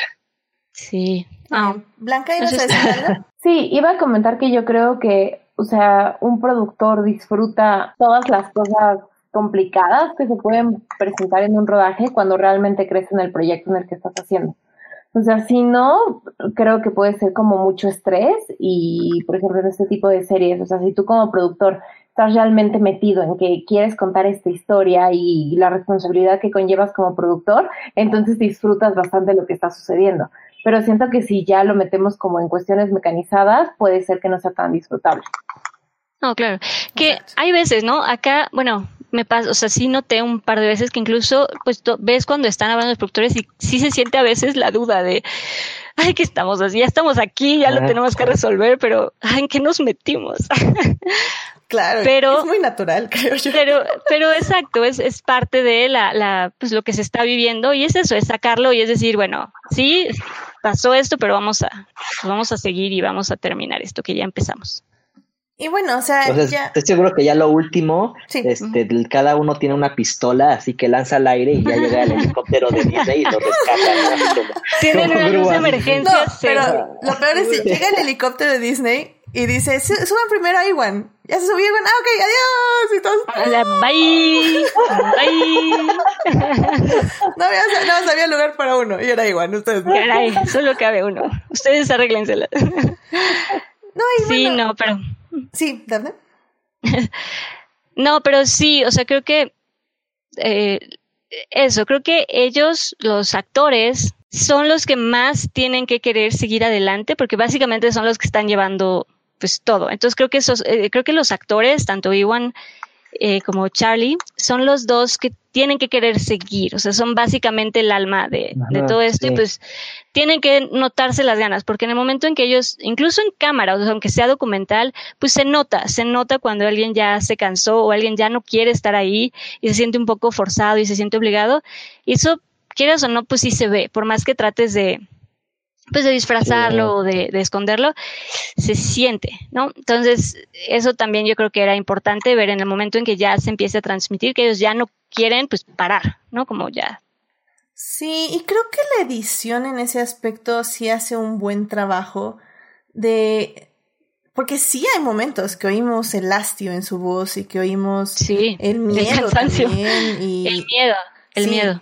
Y, y si bien son momentos cortos, porque siento que decidieron que no querían que esos momentos abarcaran todos los episodios, mucho tiempo al menos, em, están ahí y creo que eso es lo importante porque al final del día es más valioso cuando oyes su voz de, de alivio. O sea, o sea, sí escuchaste que tenían miedo, que estaban nerviosos, que, que no, que ya estaban dudando de realmente si lo podían lograr. Y cuando ya ves las cámaras personales y, y dicen así como, ah, ya, este, ya estamos aquí, en la vista, sí valió la pena, entonces dices, ay, la briga, ¿no? Es que sí, o sea, está cañón. Y, y, bueno, y pues ya para eh, seguir avanzando un poco, eh, justamente Eduardo Mateo en el chat estaba mencionando México. Y me gustaría llegar ahí, oh. porque extrañamente, eh, y la verdad es que sí, me hubiera gustado eh, hablar de la serie ya viendo su último episodio, en el aspecto de que creo que me parece muy curiosa la representación de México, válida, pero curiosa, porque todo Latinoamérica sí había ciertos problemas con la seguridad, de miedo y de estar checando cosas, pero creo que en el momento que llegan a México es el momento donde realmente ya la seguridad les preocupa al 100%. No diga, no, no digo que se ha infundado sus miedos, no estoy diciendo que, ay, pero es que en México no pasa nada, ¿qué le tienen miedo? no, no, no. Em, creo que sus miedos son muy válidos, pero la serie empieza a tomar como un enfoque 100% a la seguridad. O sea, hay un, un productor local que básicamente les dice como es que miren, México ya no hay carteles por zonas, son carteles por casi casi carreteras. Entonces, si alguien, si un halcón los, los, eh, los ve y los localiza y los identifica, pues los van a empezar a seguir y pues básicamente, y así se los dice, eh, les van a pedir dinero, una opción. La segunda opción es que básicamente los secuestran y la tercera opción es que los matan. Y, nada más ver las caras de Iwan, Charlie y los productores así como, ok, ok. Muy caro. No, pero mira, yo, o sea, sí, a lo, es que sí es algo que se tiene como, yo creo que sí, como productor, se tiene que considerar y se tiene que también revisar. Pues sí, esa parte, porque la verdad, o sea, sí es o sea, tampoco podemos pretender que no es cierto, ¿no? O sea, sí es real que en las carreteras, pues sí hay peligro. O sea, yo entiendo, yo entiendo esa idea de no dejar, pues que el miedo mate una experiencia o que el miedo nos, nos detenga. Yo comprendo totalmente eso. Pero sí también creo que como productores, y más de una producción así, donde traen a Iwan McGregor atrás, eh, eh, se va a considerar, o sea, sí va a ser pues importante el no, pero que no nos pase nada, porque aquí es bastante peligroso. O sea, ¿sabes? Sí creo que pues se tenía que hablar y se tenía que considerar. Es que yo creo que acá hubo una, una mala planeación desde origen, porque, o sea, por lo que medio parece, es que ellos querían, este, o sea, su ruta es, era Chiapas, Oaxaca, Guerrero, Michoacán, Jalisco, Sinaloa, El Paso. O sea, querían costear para que del Paso llegaran ya a Los Ángeles. Este, o sea, pues se, van por todos los estados narcos, ¿no? Claro. Yo creo que ese fue el problema y creo que justo fue un problema como de, de que del principio no, no planearon como bien eso. Quizás el enlace a México no estuvo chido y quizás si hubiera habido un enlace u otro productor, o sea, yo, yo los mandaba por otro lado. eso, ajá, yo le hubiera dicho, ok, Chiapas, Oaxaca, Ciudad de México, Guanajuato, San Luis Potosí, Monterrey, y cruzas por Nuevo Laredo para llegar a Texas, o sea, ya haces la ruta por Estados Unidos, ¿no? Ni modo. Te saltas todo México, pero creo que es una ruta sí, mucho más segura. por la peor ruta. Sí, sí. Ajá, sí. y obvio, o sea, por el centro hay carreteras como más buenas, ¿no? Hay autopistas y todo está más directo, no hay más tránsito. Pero no te vas a, o sea, métete a carreteras de Guerrero y Jalisco y Sinaloa, y, o sea, híjoles, no sé, ahí hubo una mala, planeación, ¿no? Ajá. Y te digo, tan mal asiento que justo cuando cruzaron México, o sea, cuando iban a cruzar apenas, mm. ahí se les ocurrió esta idea bien rara del autobús ellos quieren como ocultarse para no viajar de noche y al mismo tiempo están como usando el autobús más llamativo del mundo para quedarse de noche en medio de la que, carretera. Que publique que no ha visto, público que no ha visto la serie. Básicamente la gran idea que tienen los productores de la serie es que... Después de que les dijeron que está horrible todo México. Que es peligroso. Que es peligroso. No, no que es horrible, que es peligroso. Perdón, sí. Ellos dijeron, bueno, tenemos que seguir avanzando porque ya vamos tarde por alguna extraña razón. Entonces, para viajar de noche, no viajar en las motos, que nunca viajaban de noche en, en ningún lado, excepto como unas dos, tres ocasiones sí viajaron de noche. Pero bueno, en este, en México, así literalmente, mientras el sol se ocultaba, Iwan ya no podía estar tocando carretera. Entonces, eh, la gran idea que tuvieron fue comprar un autobús, así el autobús que los lleva de aquí del Estado de México a la ciudad, así de pasajeros normal. comprar uno de esos autobuses, remodelarlo, porque le cambiaron todo, o sea, frenos, bujías, aceites, llantas, dirección, suspensión. O sea, no, no, es una cosa así cañona. Eh, en tres días, aparte, que me encanta esa entrevista con el mecánico que le dicen así como, bueno, ¿en cuánto tiempo lo puedes hacer? No, ah, pues unas, ¿qué dijo? ¿Tres semanas? Como, como diez días era algo diez días, ajá, como diez, días. y entonces, ok, tienes tres días para hacerlo y el mecánico así como, ¿cómo, por qué? ¿Qué again? No, pero aparte la actitud, porque creo que le pregunta, ¿no? El productor le dice algo así como, bueno, estamos, y el mecánico dice, pues, ¿qué te digo? No, pero. no, pero, ¿qué, ¿qué quieres que te diga? es como tienen todo el dinero para pagar turnos extras, conseguir las piezas, bla, bla, bla, ¿no? como van a. O sea, seguro les cobraron así un montón ya sacaron el resto del año los mecánicos, pero bueno. Ojalá, ¿eh? Su idea rara. Ojalá, ojalá, sí les hayan cobrado. En serio, es que cada vez que Iwan sacaba la cartera, yo le decía, sácale otro billete, chivo, pues te sobras. Tú estás sacando otro billete. Ojalá les hayan Porque hay una toma. Hay una toma ah, también de Ross. Sí, sí, sí. En los cajeros. Bueno, esa es la que se ocurre. Como que se ve que está sacando ahí todo lo que. Ah, Oye, pero es que eran fácil unos 10 mil pesos en billetes de 500. En billetes, sí, sí, sí. Yo también recuerdo de eso. Está muy, muy cañón. Sí, está cañón. Y, sí. y bueno, pues básicamente, literal, este, renuevan este camión para que, literal, suban las, las motos y, y, duerman ahí Iwan y Charlie, y bueno, y Claudio, en la noche y ya en las mañanas bajan otras las motos y siguen en moto. Lo cual... Porque claro, es súper seguro pasar la noche en carreteras mexicanas, ¿verdad? En, un camión, porque obviamente en un camión, no lo van a saltar. claro. Claramente, ahí no pasa nada. Es antiasaltos el camión. No sé, pero ustedes, decían que, que, tenían otra opción, eh, que le hubieran recomendado. ¿Era, esta, ¿era de esta otra ruta o cuál era la otra? O sea, yo, me imagino esa otra ruta, pero también, o sea, no sé, quizás hubo, quizás no, pero, o sea, teniendo justo, aprovechas la fama de Iwan y el productor, pues hablas como con las este de turismo o las este comisiones de filmaciones del estado si existen y y preguntas por la seguridad y les das como seguridad extra, ¿no? O sea, creo que se pudieron haber ido, o sea, hubiera propuesto eso, o se hubieran ido como por ese camino también, ¿no? Pero por alguna razón como que lo hicieron como muy de, oye, esto es peligroso, pero pues tú quieres hacer el viaje que quieras y ya no te decimos más. O sea, eso es lo que hubiera hecho, proponer como la ruta por el centro. Y se contrata seguridad. y, ajá, y otra, ajá, hablas con cada estado y que cada estado los vaya recibiendo y les manda seguridad, ¿no? O al menos dices, oye, aquí en Guerrero ahorita está caliente esta zona y esta zona, pero te puedes ir por acá. A ver, pero no sé por qué no hubo ese enlace con comisiones, gobierno. Sí, no, es, es, esto que decías es muy cierto. Sí es verdad que esta parte de la seguridad, incluso como dices, es, es verdad, la ruta con México sí se ve que la planearon, mm, o sea, sí, que no estuvo tan bien considerado México. ¿No? Como en, me refiero al viaje, porque es verdad, desde la ruta, en efecto, ves la planeación y el, exacto, el, hecho de que al último momento quieran comprar un camión, pues sí, sí habla de que les faltó ahí, por lo menos en México, un poquito de, pues de conocimiento de, de la zona y del lugar, realmente. Blanca, ¿ibas a decir algo? Sí, o sea que realmente, la verdad, la verdad es que la idea de comprar un camión y meter ahí a dos, a, un actorazo, que en el caso de, de Iwan, de Hollywood, que vale mucho dinero él como persona, y meter los dos prototipos y encerrarlos en una camioneta, no me parece como el sinónimo correcto de seguridad.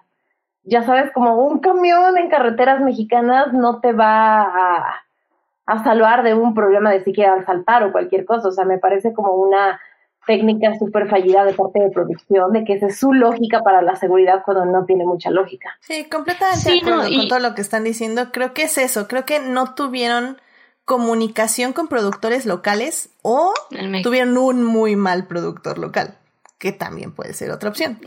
Que yo creo que también estuvo muy mal, o sea, bueno, no sé, o sea, quién sabe, pero su speech de está mal aquí, está mal aquí, está mal aquí, está mal aquí, o sea, no, no está tan chido, la verdad. Sí, fue muy desalentador, porque de hecho, o sea, todos los demás productores locales de todos los demás países eran casi, casi guías turísticos. O sea, eran como, mira, te podemos llevar aquí, te podemos llevar acá, y luego te podemos hacer esto, te reservo un helicóptero, bla, bla, bla, bla, bla. Y, y aquí el de México literal fue como, mira, aquí te matan, aquí te matan, aquí te matan, aquí te matan. Hazle como quieras. o sea, entonces como, ok, Sí, completamente de acuerdo. Y es como dice ahorita Eduardo Mateo en el chat nos está diciendo, pero ¿por qué no dormir en hotel como en toda Latinoamérica? Y como que ya les surgía pasar México muy rápido.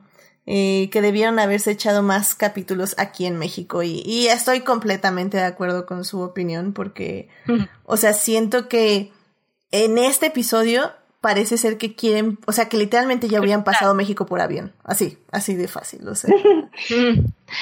Sí, pues sí se asustaron, pues qué le vamos a hacer. Pero, digo, sí, pues es lo que es. Y sí, tienen que, o sea, sí, la verdad es que sí tienes que planear.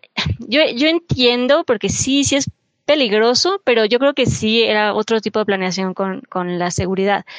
Normalmente acá por ejemplo, me tocó, en un proyecto tuvimos que traer un actor, actor conocido y exacto, creo que lo que más se hace es, es tenerle seguridad para ese actor, o sea, sabes, vigilarlos y, tener seguridad, creo que sí es la mejor, pues la mejor estrategia, por lo menos en México, por cómo se filma en México, sí es, sí es la mejor opción, contratar seguridad adicional y que alguien esté ahí al pendiente del equipo, o alguien esté pendiente de los, de los actores, de, ¿no? de todo que hay, tengan seguridad adicional. en un país lo hacen, eh, porque está eh, como en un café y cuando sale ya hay como este 60 fans. Bueno, no eran como unos 20. Y, se ve que la policía local llegó, o sea, a escoltarlo, literalmente. Entonces no es como que la producción estaba como poco familiarizada con, eh, con hacer una mancuerna con la policía local o el gobierno, ¿no? Entonces sí, como que siento que, como dicen, o sea, eso les falló de México. No, y más porque, mira, sí, la verdad es que eh, sí en México eso, les falló más porque sí tienen que tener a alguien que sepa eso, cómo se maneja la parte de seguridad en filmaciones en México. Yo entiendo, esto es como road trip, pero al final tienen equipo y siguen siendo un equipo de filmación. Y también por eso les preocupa la seguridad, porque al final no, no es tan fácil esconder equipo y cámaras y micrófonos y camionetas y crews, ¿no? Es, es imposible esconderlo. Y uno como productor en México, pues estás acostumbrado a lidiar con eso, estás acostumbrado a, ok, tema casi principal, o sea, dentro de todo, pero casi principal es en dónde vamos a estacionar las vans, en dónde vamos a tener el equipo, en dónde vamos a poner a los actores, cuánta seguridad vamos a tener, cuántos policías se van a contratar.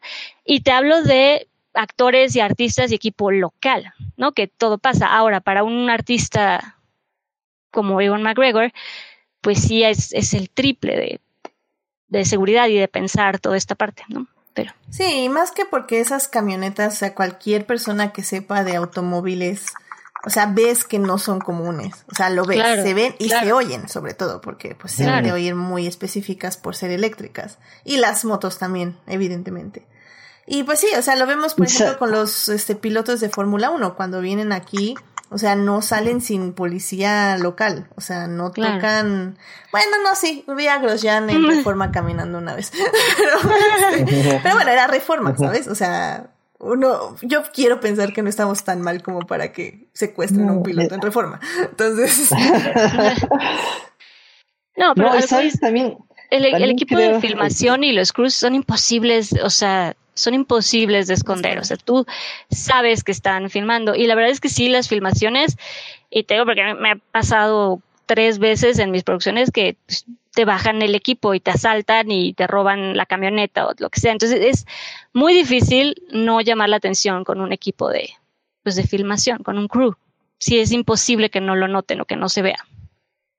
Y es que yo justo creo que también uno de los problemas que vieron de origen es este que visualizaron a México como, como otro país más de Latinoamérica, ¿sabes? Como un país chico donde todo está como controlado, ¿no? Y siento que México son, o sea, cada zona es como diferente y es como un mundo en sí, ¿no? Entonces, ellos nada más pensaron como en México, como un solo país que lo podían dominar solo y creo que no vieron que es, está demasiado grande para lo que querían.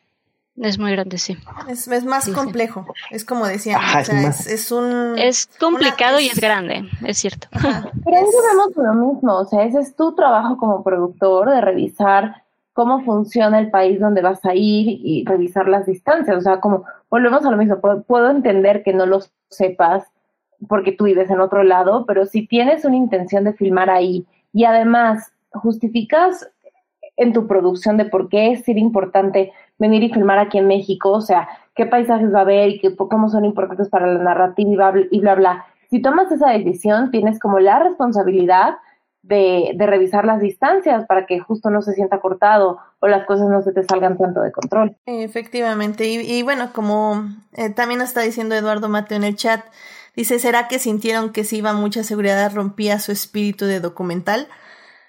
Pues tal vez, pero como, o sea, creo que mi respuesta para tu pregunta es tal vez, pero eh, no te puedes dar ese lujo. O sea, llevas a Iwan McGregor dos camionetas prototipo eléctricas y dos motos Harley Davidson prototipo eléctricas.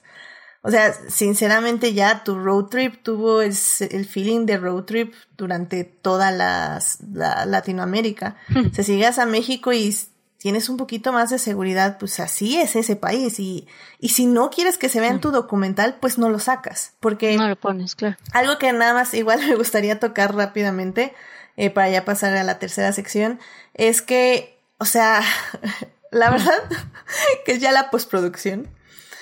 O sea, neta que yo. Date, date. Yo babeaba todos los episodios porque la postproducción está cañona. O sea, está, está muy, muy cañona. Desde el equipo que eligieron para filmar, que son cámaras Sony, eh, que no pude investigar bien los modelos, ya no tuve tiempo, pero bueno, son cámaras Sony por lo que estuvimos viendo, que tienen una calidad impresionante, o sea, la verdad tienen un rango impresionante, o sea, eh, creo que eh, para que, o sea, como para explicarles, querido público, o sea, es como o sea, no, no se ve clipeada las imágenes, cuando están de noche se ve nítido todo lo que está ahí, nada está pixeleado, o sea, yo vi como dos tomas pixeleadas y fue como mucho. Eh, no sé en qué graben la Sony, pero la conversión que hicieron para el formato de Apple, que probablemente es un 23 o un 24 cuadros por segundo, se ve perfecta. No veo eh, hmm. estabilizaciones que se ve, que crean artefactos no vi este artefactos en sí de conversiones de cámara. Eh, pasan de las GoPro, bueno, no son, no, no son GoPros, no, no, porque se ve que no son GoPros, de las Sony que tienen en las cabezas, a las Sonys que tienen en las manos Claudio, de las Sonys que tienen más pesadas, no se notan las conversiones de formatos. O sea, la postproducción está cañoncísima. Y eso sin mencionar la cantidad de material que tienen para editar. Exacto. O sea, es un, es un, un, un, insulto. Está cabrón. Sí, a mí más que nada te digo eso, eso que, que te comentaba al principio, el mate, todo el, el, pues sí, el material, todo el contenido que lograron que lograron capturar y yo los veo que están, nada más ellos van viajando y dices, bueno, ¿en qué momento? No, es que miren, se pusieron a capturar todo eso. Imagínense al pobre de Claudio, que es el camarógrafo, literalmente tenía como que sacar el dron. Ah, porque todos los drones los manejaba desde su moto, eso sí lo noté.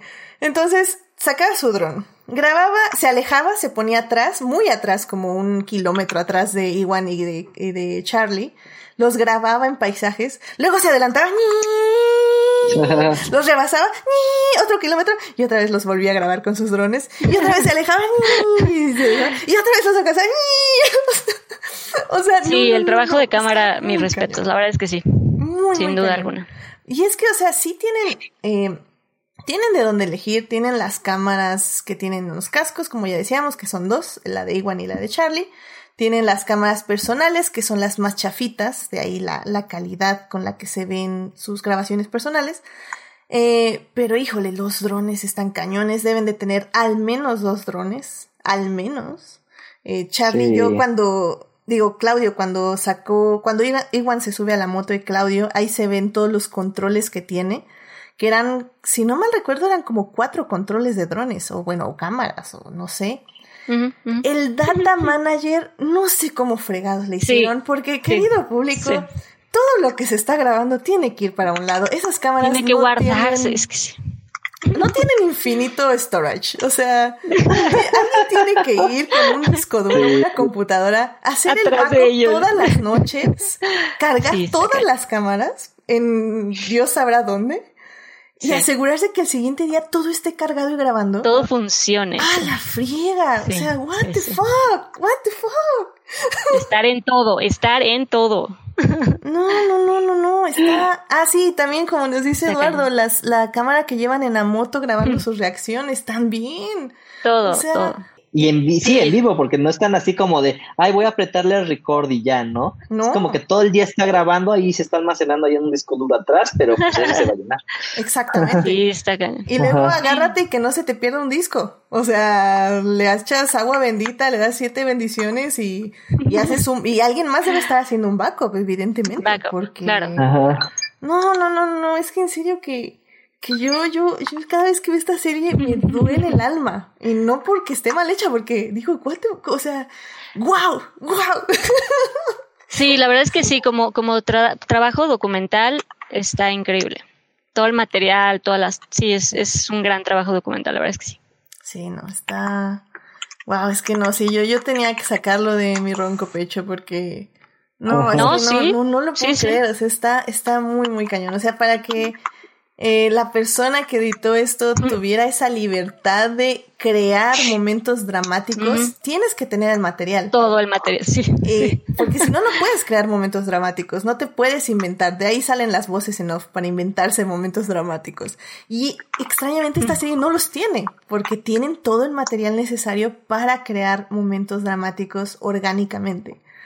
Y wow, o sea, muy cañón, muy, muy cañón y muy impresionante y pues mis respetos a, a este documental porque está es una proeza bastante técnica bastante respetable y, y y al final del día sí creo que no importa o sea sí importa evidentemente eh, cuánto dinero tengas sí importa en el aspecto de que obviamente las cámaras deben de ser buenas y no son baratas pero en el aspecto de que no importa porque o sea, tienes un crew limitado. O sea, si una persona de las tres, cuatro que están ahí haciendo los backups, los data managers, hace algo mal, ya valiste.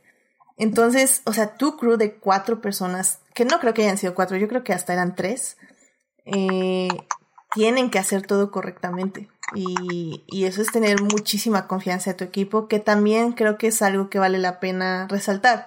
Que al final del día todos ellos se conocen, y confían en, en ellos. Y, y, eso se nota durante todo el documental. Y como bien dijo Daphne, creo al inicio de este podcast, o sea, si, si Ewan o Charlie decían, aquí se acaba, todo el crew se venía abajo, porque ellos sí son el pilar del documental, de forma anímica y emocional.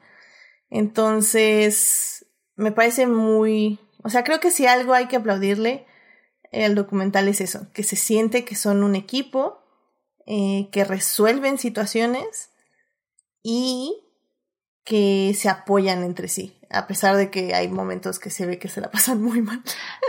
Sí, no, eso, y sí se siente que se cuidan, o sea, creo que dentro de todo, o por lo menos eso vemos, digo, a lo mejor hay cosas que no se muestran, ¿verdad? Pero por lo menos en lo que se ve del docu sí se ve que, se, que entre ellos por lo menos sí están al pendiente y sí se cuidan y sí hay cierto nivel de, de cariño, ¿no?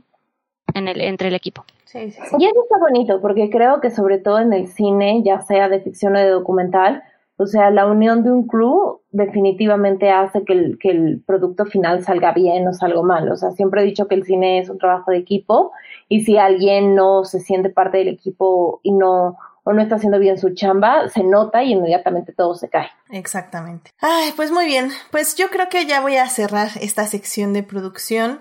Eh, si quieren podemos dar como últimos este, eh, comentarios en la tercera parte, pero ya como para casi ya ir cerrando este podcast. Así que vamos a la tercera parte. Muy bien, pues ya estamos en la tercera y última parte de este querido podcast. Eh, estamos hablando de la serie Long Way Up. Esta serie donde Iwan McGregor y Charlie Boseman eh, recorren América Latina en dos motos eléctricas. En la primera parte estuvimos hablando de la serie y en la segunda parte estuvimos hablando de la producción, este logro de producción y postproducción impresionante. Y bueno, esta tercera parte justamente me gustaría discutir, pues básicamente el, el por qué hacen estos viajes y también un poco la responsabilidad ecológica y social que están ellos queriendo mostrar en la serie. Y es que, si bien, o sea, lo dice Iwan McGregor, o sea, al final del día, la razón por la que eligen las motos eléctricas es porque saben qué es lo que viene y quieren ver, no tanto como para promocionarlas, sino para empezar como a, a, ver cuáles son sus límites y ver si realmente va a ser posible esta transición eléctrica eventualmente. Em, al mismo tiempo también la serie, eh, durante todo su trayecto, ellos van a estar visitando reservas ecológicas, eh, comunidades indígenas y también este... Mm, eh, sí, pues básicamente eso. y bueno, y comunidades en general que están siendo ayudadas por la UNICEF a tener una mejor calidad de vida. Y, y digo, o sea, miren, tal vez es mi parte cínica, pero hay, hay veces que sí yo decía así como, hay, hay, hay un en específico, un en específico, que están cerca de Venezuela. Y hay una niña, una, ya una mujer que está contándoles, este, pues de que tuvo que dejar a su familia y de que como, pues básicamente tuvieron que huir de Venezuela y está llorando. Y, y nada, o sea, la verdad es que yo sé que no era la intención de ellos, pero casi, casi sentía que el productor o alguien le estaba picando como, llora más, llora más, ándale, para la cámara, para la cámara. Y como digo, es, un sentimiento feo porque es algo muy cínico. Pero al final del día, ¿cuál es la línea? O sea, ¿cuál es la línea de si estoy mostrando esta comunidad sufriendo para que ustedes se enteren? Pero ¿realmente estoy ayudando a enseñar o nada más estoy como, miren, pobres personas que están sufriendo? Ah, bueno, vámonos a la selva ahora, miren, qué hermosa selva. O sea, no sé cómo ustedes lo sintieron. Pues yo siento que, yo creo que eso sufrió mucho en edición, o sea, sí hubo momentos en que de repente le ponían como demasiada música y es así como, ay, sí, sobre todo, el, sí, justo el, que fue en Colombia, el campamento de refugiados. Sí, fue en Colombia. Ahí, ajá, e, ese, ese creo que ahí sí se pasaron porque, o sea, como que fueron muy, o sea, no creo que fue la intención en ese momento, este, pero sí en la edición fue así como mostrar mucho el drama, ¿no? creo que ahí sí se abusaron un poquito de eso. Eh, y, también como que sin dar un poco una como respuesta tanto no sé, no sé qué tipo de respuesta pudo haber sido, pero como que le faltó algo. Porque cuando fueron a, a las otras dos escuelas, creo que ahí sí, o sea, tenía más valor, o sea, creo que ahí sí lo manejaron bien, ¿no? Este, o sea, no creo que haya podido hacer mucho, pero ya como que darle esa, esa visualización, pues ya está cool. Sí, es que, o sea, no, no quiero ser eh, una persona cínica, pero al final del día, o sea, ahí creo que es lo que, sí, creo que estoy, estoy completamente de acuerdo contigo, Melvin, porque es la edición. Eh, creo que, por ejemplo, cuando van a este bosque, que es una persona europea, ahorita no me acuerdo si también era de Londres, pero que ha, por ejemplo, reforestado básicamente, ha comprado terrenos en la selva y los ha empezado a reforestar y que se quedan a dormir ahí una noche y están conviviendo con todas las personas. O sea, esos momentos me parecen como súper lindos, tienen tiempo para disfrutarlos, tienen, te dan tiempo a ti para disfrutar la selva también y para oír los sonidos de la selva y todo, me parece súper bonito y súper rescatable. Y por eso tal vez me duele tanto, o bueno, me, me incomoda, que en el momento de que van a comunidades indígenas eh, o de refugiados, tengan estas visitas tan rápidas, tan tan sin sabor, se podría decir, eh, momentos que son dramáticos, porque son dramáticos, pero que no se les respeta como tal. No sé. Es que, ¿qué, qué tanto? Porque, o sea, pues tienen que condensar todo el viaje ahí, ¿no? ¿Qué, ¿Qué más podría? O sea, yo, yo creo que no sé qué más podrían darle. Yo creo que le dan suficiente, ¿no? O sea, te digo, lo de la uni, lo de lo, la escuela y este, eso se me hizo como bien porque es como, ok, ya es una como asociación que está y ya las cosas están funcionando, ¿no? Y creo que en el campo de refugiados sí es así como de, este, creo que ahí sí estuvo un poco minimizado el problema. Sí. Ahí sí, ahí sí, ahí sí te creo de que, ok, vamos a dar, necesitamos darles más tiempo acá, ¿no? Porque es un problema casi de Latinoamérica, ¿no? Entonces no, no, no me retrates nada más a la niña llorando y ya. ¿Qué más? También hay otro momento que me molestó bastante y fue justo este de México, eh, de la comunidad Mushe. Eh, ah. Una por cómo la describe Iwan, o sea, y dos porque les dieron cero tiempo, o sea, cero. Fue muy rápido. Fue muy rápido. Y, y, la describió mal, o sea, literal dijo, son hombres que se visten de mujeres. Y, yo así como, ¿what? y, y, y, sabes qué, y me molesta, no porque Iwan, eh, bueno, no sé si, no sé cuáles son no sé, no sé si Sus ideas. Este, pero bueno, pero bueno. Ahora que lo pienso. Pongamos que, que Iwan no es transfóbico y que realmente nada más lo dijo mal. Pero eso es literalmente algo de postproducción. O sea, ¿por qué en postproducción no, de mismo... no, no dijiste, Iwan, graba este audio de nuevo y dilo bien, porque ya investigamos, o, o ya que fuiste y ya te contaron quiénes son y les viste vivir, eh, ya sabes, pero parece ser que literal llegaron y, ah, estas personas se llaman Mushes y bueno, se, es de la comunidad Mushe. Mira, qué bonito tejen, va chido, bueno, gracias, ahí se ven, este, ah, sí, son hombres que se visten mujeres, grabé el audio, vamos, vámonos. O sea, se sintió tan feo y tan eh, falta de respeto que, que, que me dio miedo porque fue ahí donde me puse a pensar. Entonces, esta, las personas de Colombia, las personas de Argentina y todo, eh, de comunidades indígenas, también se refirieron a ellas de formas despectivas, entre comillas, y no nos dimos cuenta porque no son parte de nuestra comunidad. Y aquí que sí sabemos, sabemos que se refirieron a ellas con una forma irrespetuosa. Y es como ya, y ahí es cuando yo me puse a pensar, fue cuando dije, hmm, ja, ja, ja, europeo. Pero, ¿sabes? Yo creo también no es tanto no es tanto de post que digan eso, también creo que hubo una responsabilidad de la producción en México que no les explicaron qué onda con eso.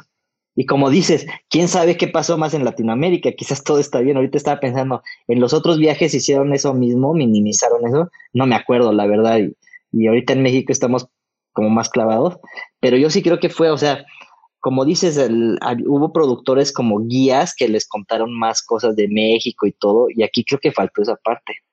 Sí, sí, también como bien estamos diciendo, Desde ahí. tal vez México sí fue un desastre de producción, literalmente.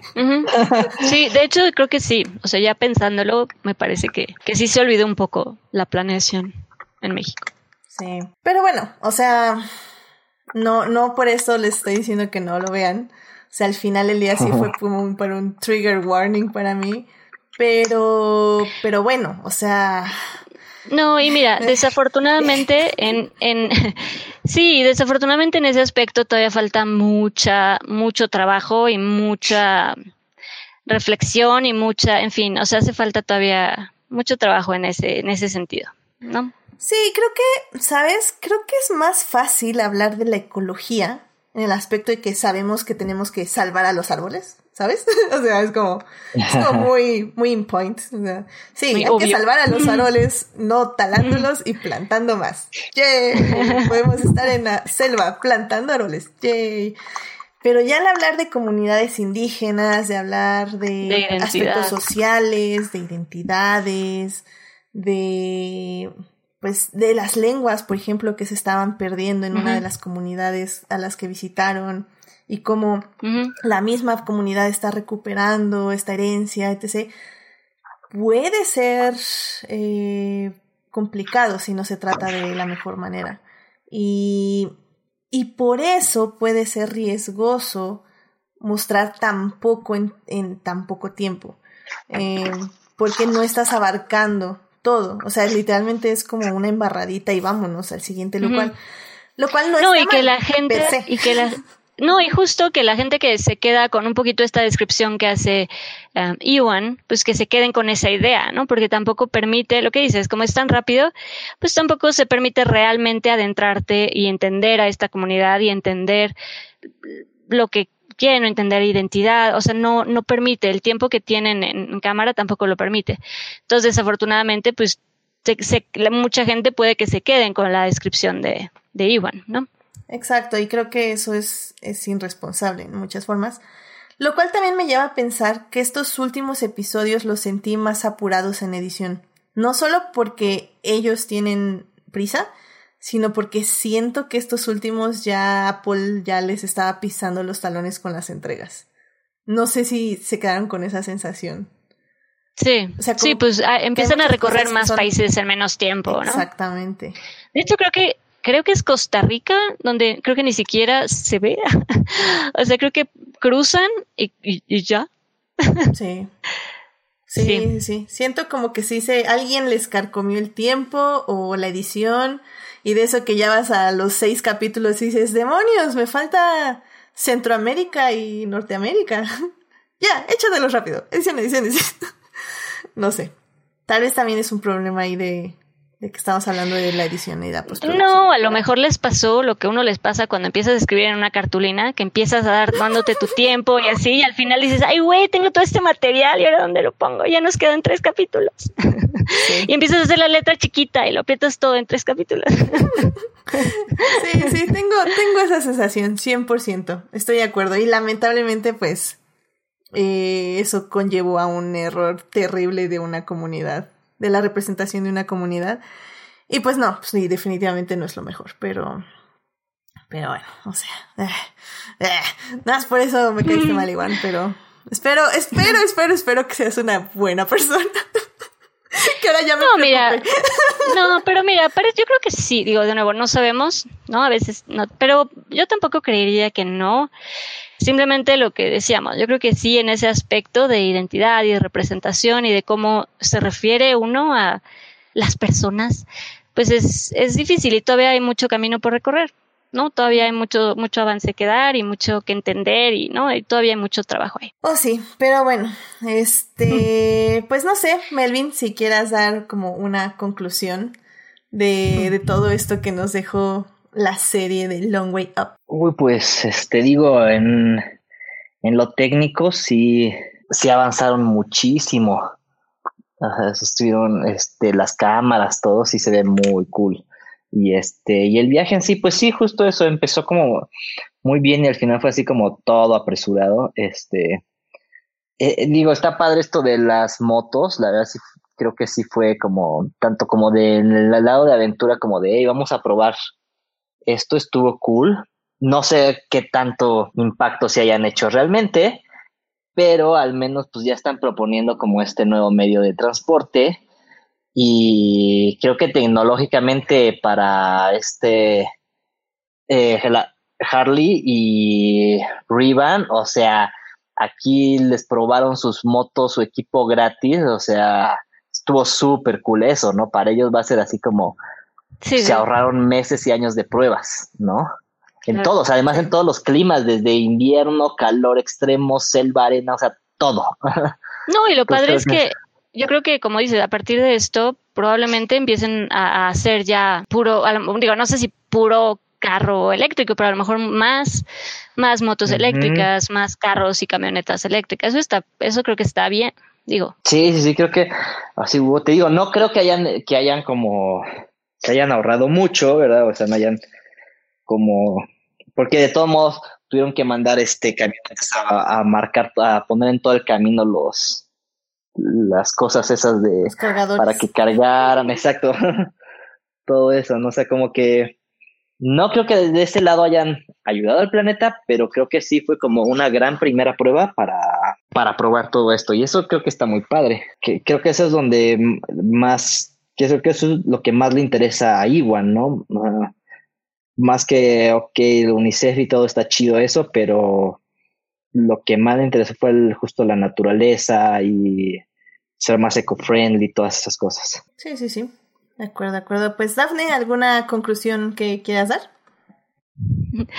Sí, no, rápido, lo que iba a decir es, de hecho, eh, justo por toda esta parte de pues la conciencia ecológica, todo este lado, me de pronto viendo la serie me acordé, hay otra serie que no sé si ya tuvieron oportunidad de ver, pero que tampoco está mal, que a mí hasta eso me, me agradó bastante, que se llama Down to Earth o con los pies en la tierra que de hecho me recuerda mucho, o sea, creo que si les gustó Long Way Up, pueden ver esta serie y pueden también disfrutarla, creo, porque es básicamente eh, Zac Efron con un amigo, Darren Olien, que básicamente hacen un poco lo mismo, pero diferente, o sea, no van en motos, pero la diferencia es que en esta serie, en la de Down to Earth o con los pies en la tierra, ellos van a distintos países en, en, el mundo, van a Islandia, Costa Rica, Francia, Puerto Rico, viendo cómo em, cada uno de estos países está aportando algo al planeta o cómo cada uno de estos países está queriendo hacer algo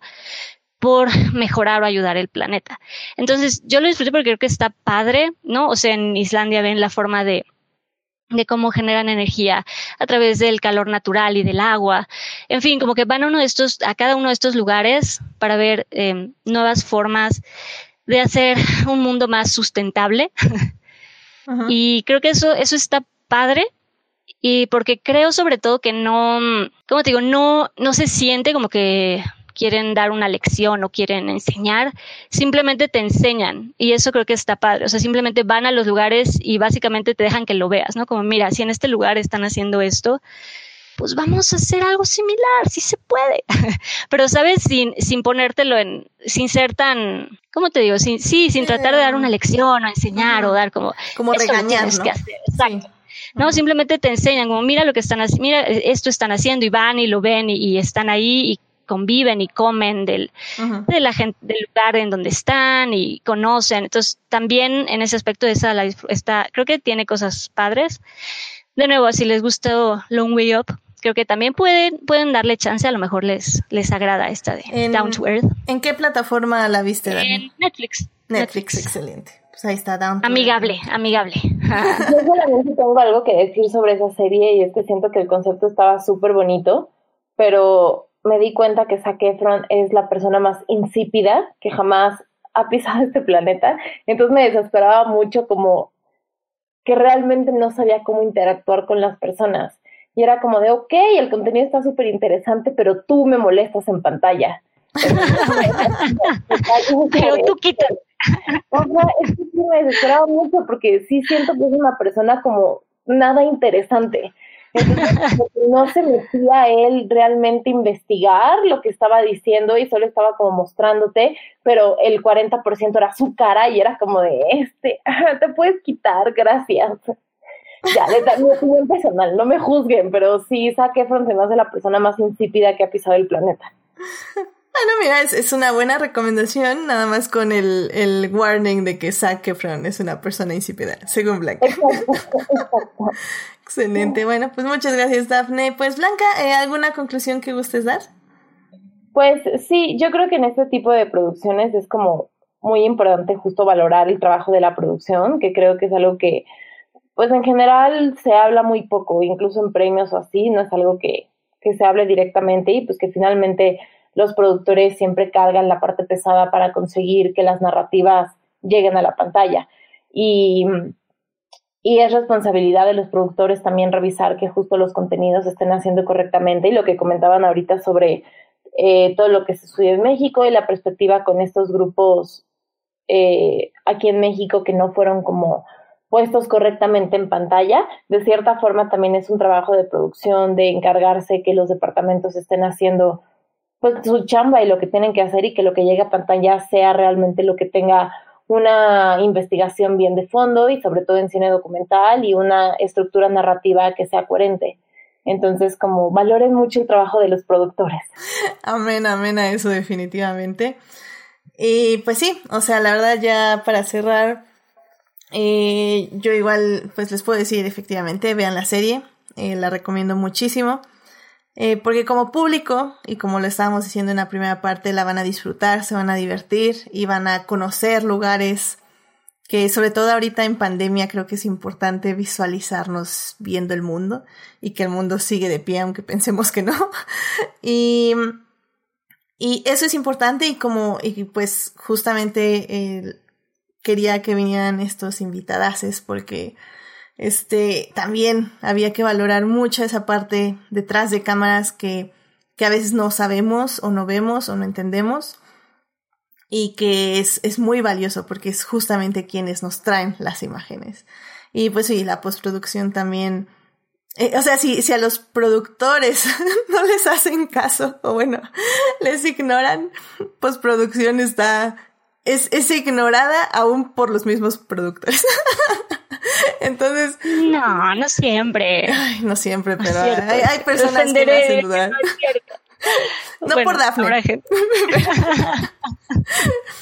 Entonces digo, o sea, es, es toda la gente que, que les trae estas, estas eh, series y que las hacen con cariño y, y, si se ven tan increíbles como se ven es porque estas personas hicieron su trabajo bien.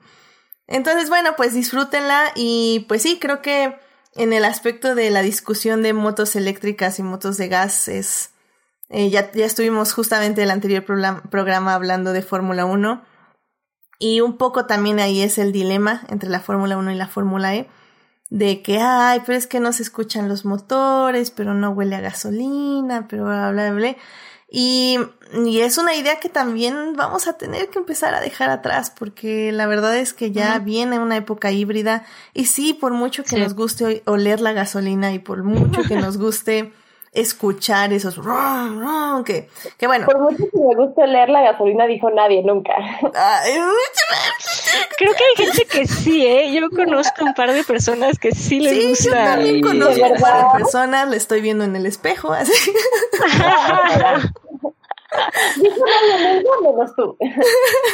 y, y los invitados que estuvieron en el anterior programa de elecciones. bueno, me da gusto que no estén solos en el mundo. no, no, no, ese, esa, esa sensación de llegar oliendo a gasolina con tu verol después de ir a la Fórmula 1 es, es única, Blanca, es única. Ah, claro, es que Fórmula 1, ok, comprendo, comprendo.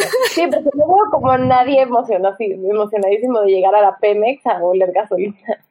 Sí, no, no, estás oliendo el pavimento, el, el aceite derramado. La, la llanta quemada. Dijiste Fórmula 1 y ya me hizo más sentido. Okay, Entonces, bueno, pues al final, Eli, es, una discusión que va a estar. Pero bueno, si algo nos enseña Iwan McGregor y Charlie es que eh, las motos eléctricas siguen siendo igual eh, de efectivas que las motos de gasolina. Y, y pues más eh, eco-friendly y pues que es posible. O sea que Tal vez en este momento no es lo mejor, pero que en ciertos países, como vimos, o sea, la gasolina ya no es opción porque ya no hay abasto. Entonces, si poco a poco empiezan, empezamos a adquirir más cosas eléctricas, eh, se pueden hacer cosas accesibles también para otros sectores sociales y, y, se puede hacer, empezar a hacer mainstream este uso. Así que eso sería bastante valioso. No, sí, y que lamentablemente cuando algo empieza, eso que acabas de decir, a veces cuando algo empieza a faltar, ¿no? Cuando algo pasa que ya no tienes, eso es lo que te hace voltear a ver otras opciones. Sí, y, y el, el, trabajo que hay que hacer ahorita es hacer accesibles esas opciones. Porque es muy fácil decir, ah, pues cómprate un Tesla, pero es muy difícil conseguir el dinero para comprarse un Tesla. Entonces sí, o sea, necesitamos hacer accesible esto, porque porque no, o sea, ahora sí que no, no, no es tan fácil como parece, pero podemos ir empezando, claro que sí. Muy bien, pues bueno, eh, yo creo que sí, me voy a ir a las recomendaciones de la semana, así que eh, damos por terminado este hermoso tema de esta gran serie. Recuerden, Long Way Up es una serie que pueden encontrar en Apple TV junto con sus dos anteriores temporadas. Así que vayan para allá y vean esta gran serie que su último capítulo se estrena este próximo viernes. Así que eh, al menos de que pase algo muy grave, yo creo que vamos a dejar este tema. No creo que Iwan McGregor le vaya pasado algo. Este, sabemos que sigue vivito y coleando. Y muy feliz. y grabando Obi-Wan algún día, esperamos. Así que bueno. Pues bueno, pues vámonos a las recomendaciones de la semana. I love movies. Gosh, I love movies. Muy bien, pues ya para cerrar este hermoso programa, eh, Blanca, ¿qué te gustaría recomendarle al público esta semana? Nuevamente, háganse un favor y vayan y vean Queen's Gambit. Vale demasiado la pena, o sea, van a ser siete capítulos maravillosos donde se la van a pasar increíble. Excelente. Queen's Gambit, acuérdense que está en Netflix y es una miniserie, así que la acaban rápido, por decirlo de cierta forma. Y ya, ¿por qué no? Voy aquí a firmar a Blanca de una vez el próximo lunes. Vamos a hablar de Queen's Gambit. 100%, sí. Eso, caray. Muy bien, excelente. Muchísimas gracias, Blanca.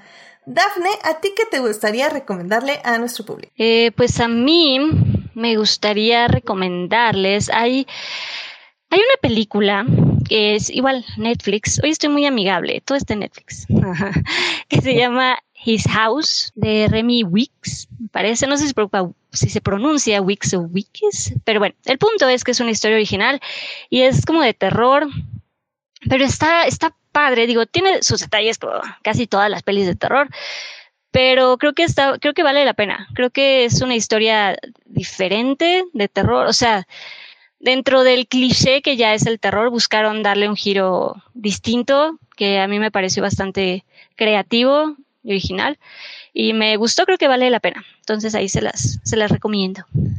y les tengo que decir que Daphne es exigente con las películas de terror. Así que si la está recomendando, es porque tiene algo. Sí, la, no es por, sí, la verdad es que sí, ¿qué te digo?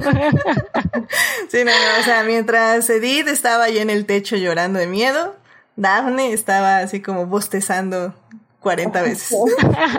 y diciendo, no, esto no está bueno. Sí, puede ser. Puede ser. Yo recuerdo una vez que nos aterrorizaste con un disfraz de Halloween, pero bueno, eso ya es otra anécdota. No, sí. Oh my god, that was creepy. en fin. Um, muy bien, perfecto. Es His House y está en Netflix. Ahí la podemos ver. Excelente. Muchísimas gracias, Daphne. Uh, Melvin, ¿a ti qué te gustaría recomendarle a nuestro público? Uy, pues esta semana sale el PlayStation 5 si fueron de los afortunados que lo pudieron apartar a tiempo, pues lo van a tener ya este, este jueves. Y la verdad se ve impresionante. La consola, o sea, tiene muchísimo potencial. O sea, ya va a haber, los juegos van a evolucionar mucho, o al menos ya se van a sentir como más rápidos y todo. Eh, lo malo es que, bueno, pues solo sale la consola, salen un par de juegos, no muchos. Este, sale Spider-Man Miles Morales que es una secuela del Spider-Man que había salido para el PlayStation 4 y que dicen que está, está impresionante. Hay unos este, game, eh, videos de, del gameplay y, o sea, se ven unas cosas muy chidas porque ya es como el juego y cinematic junto al mismo tiempo, ya no hay tiempo de carga, entonces está sucediendo todo al mismo tiempo, entonces eso va a revolucionar muchas cosas. Eh, pero lo malo es que dicen que dura bien poquito, como ocho horas el juego, y también sale Assassin's Creed Valhalla, que también dicen que es lo nuevo de, videojuegos y de, y de Assassin's Creed, este, a quien le guste. Eh, lo malo, pues bueno, ya los videojuegos van a costar un poco más. Y también dice, yo me esperaría porque dicen que tiene muchos bugs, entonces mejor espera que salga un parche que yo creo va a salir el mismo jueves o el viernes este, porque ahorita salieron como todos los de prueba para que hicieran los reviews y todo eso, pero bueno, se viene, se viene una consola poderosísima ahorita. Me, me alegra. excelente, excelente. Y me, me alegra saber que un juego corto de, de videojuego es ocho horas. es un dato que no, no tenía. sí, no es nada. No, pero. Cambio, por ejemplo, Valhalla te están diciendo son como 30 horas o más. Ok, ok. No, más, este, sí, no, casi están diciendo que son como 20, creo que se tardaron más bien 8 horas en el prólogo tan solo. Entonces, ahí te da. ok, ok, ok. Sí, como, como, como hermana de un gamer, sí, te decir que 8 horas es como, ay, está rápido, está cortito.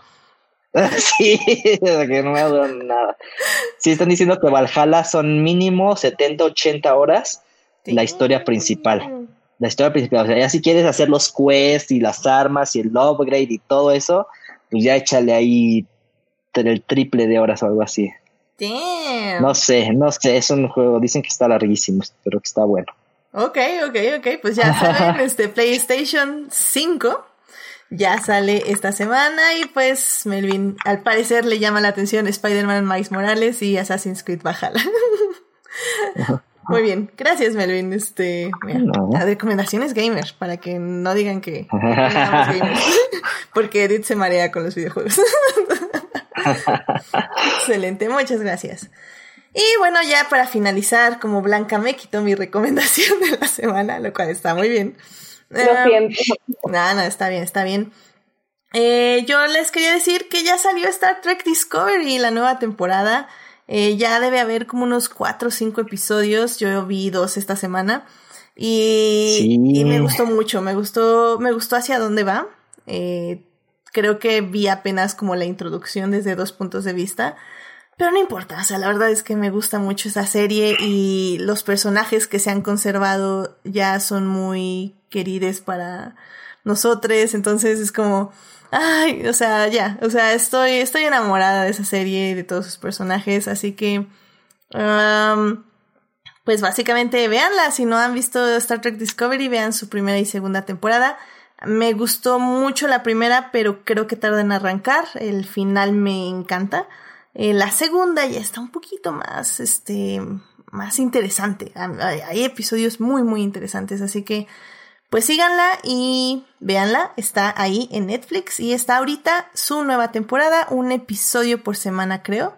Entonces, pues ahí, ahí vamos viéndola semana a semana. Fíjate que a mí me costó, creo que los primeros episodios nos, me costaron verlos, retomarlos, porque no sabía dónde iban, pero ya estos últimos es wow, wow, wow. Nice. Sí, es que creo que sí tienes que ver como el anterior, ¿no? El final de temporada, como para agarrar otra vez la onda. Ajá, sí, sí, como decir, ok, ¿qué está pasando? Ajá. Pasaron muchas cosas en el último episodio de la. Y como retoma luego, luego es como, ¿what? Sí, y así es, como que al principio retomo otra vez lento y todo, pero ya por el tercero o cuarto ya te pone así, wow, de esto va la temporada, ¿no? Y ya dices, ¿what? Qué padre. Ay, qué emoción. Ya la quiero ver. qué padre, qué padre. Muy bien, muy bien. Pues ya están. Ahí ya tienen otra persona que también le gusta Star Trek Discovery. Yay. Sí, obvio. obvio. Obvio que sí, pues claro que sí. Muy bien, muy bien. Vale, pues bueno, pues con eso llegamos al final de esta transmisión especial de Long Way Up. Eh, muchísimas gracias por acompañarnos en este episodio. Blanca, Daphne y Melvin, este, pues ya saben, aquí es su espacio cuando gusten. Blanca, muchísimas gracias por venir al programa. ¿Dónde te puede encontrar nuestro público? Solo en Instagram. La verdad es que creo que ya es casi lo único que uso y estoy como Blanca dos guiones bajos Silvia, porque nombres feos de Instagram, ¿por qué no? Amén a eso. Perfecto, muchísimas gracias Blanca. Dafne, muchísimas gracias por venir al programa. ¿Dónde te puede encontrar nuestro público? Eh, pues yo estoy en Instagram, en Twitter, eh, como Dafne Bennett. Trato, he tratado de publicar más, la verdad es que no publico mucho, pero ahí estoy. Ahí estoy. Excelente, muchas gracias, Dafne. Así es esto, así es esto. Em, Melvin, muchísimas gracias por venir al podcast. ¿Dónde te puede encontrar nuestro público? En Instagram y Twitter como Melvo188, creo, si no me equivoco. este, sí, Melvo188. Este, y en Instagram trataré de hacer algo interesante con el tarot los viernes, entonces síganme por ahí. yeah, muy bien, muy bien, muy bien, excelente, muchas gracias Melvin. Y bueno, a mí me pueden encontrar en HT Idea, donde cada vez hablo menos de Star Wars. Eh, sí, vida. Pero bueno, eh, a mí me pueden encontrar ahí. Muchísimas gracias a quienes nos acompañaron en vivo en esta transmisión. Estuvo Sofía Sánchez, estuvo Taco de Lechuga, este, una nueva persona que escucha este hermoso podcast y que le gustaron los programas, así que esperamos tenerte aquí, ya sabes, en el chat en vivo o en diferido también, ¿por qué no? Qué bueno que te uniste al chat el día de hoy. También estuvo Uriel Botello y estuvo Eduardo Mateo, que también estuvo comentando mucho sobre esta serie, así que muchas gracias. Y ah, también estuvo Marcela Salgado, Gracias por unirse a la transmisión en vivo. Eh, también muchísimas gracias a quienes nos oyen durante la semana, como Juan Pablo Nevado, que nos escucha diferido. Gracias por estar ahí interactuando en el Facebook, Juan Pablo. Em, nos escuchan durante la semana en Heartis, Spotify y en iTunes. Este programa estará disponible ahí a partir del miércoles en la mañana. No se les olvide, olvide seguir este podcast en Facebook, en Instagram como Adictia-Visual para leer las reseñas cortas de películas y series y obviamente suscribirse al canal de YouTube, que es creo donde nos escuchan más. Así que, eh, eh, que me, me, sorprende mucho, me, me, me, cae muy bien que aún con problemas técnicos, retrasos, este, pausas incómodas y todo, eh, la mayoría del querido público nos escucha en YouTube. Las versiones limpias, ya saben, están descargables en todas las plataformas que dije, pero el YouTube es el rough, el donde está todo como viene, como sale, así en vivo.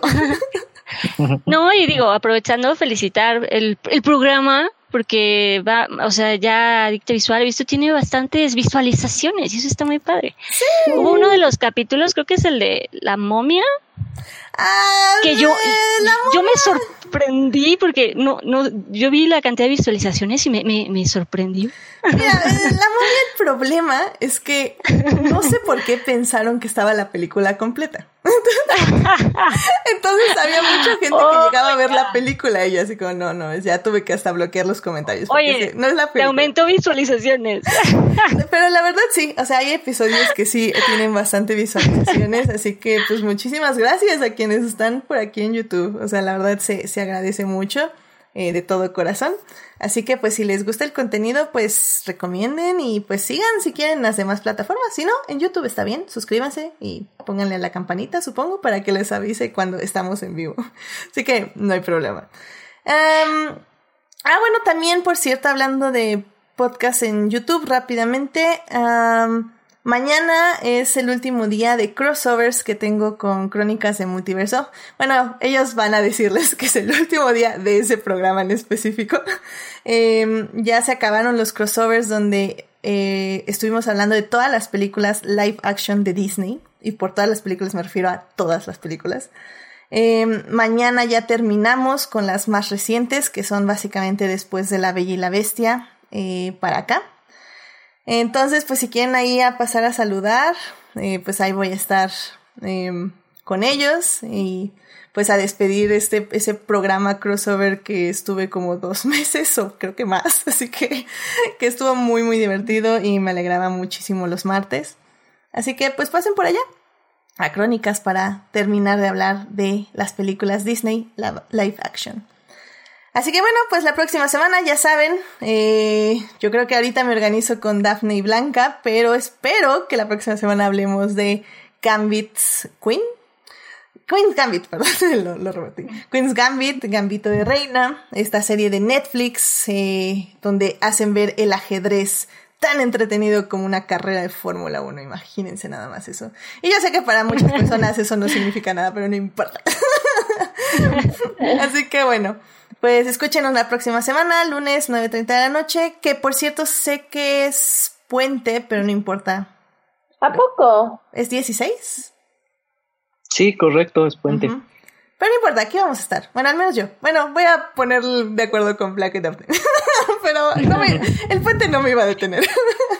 no. Sí, yo, yo ni conozco eso ya. Sí, el mundo de no existe tanto. Excelente, muy bien. Pues ya saben, lunes 9.30 de la noche, Queen's Gambit. Que tengan una linda semana, cuídense mucho, usen cubrebocas si salen a la calle, por favor, si no necesitan salir, no salgan. Y pues, pues nada, que tengan una muy linda semana, muy buena noche, gracias y pues nos estamos escuchando.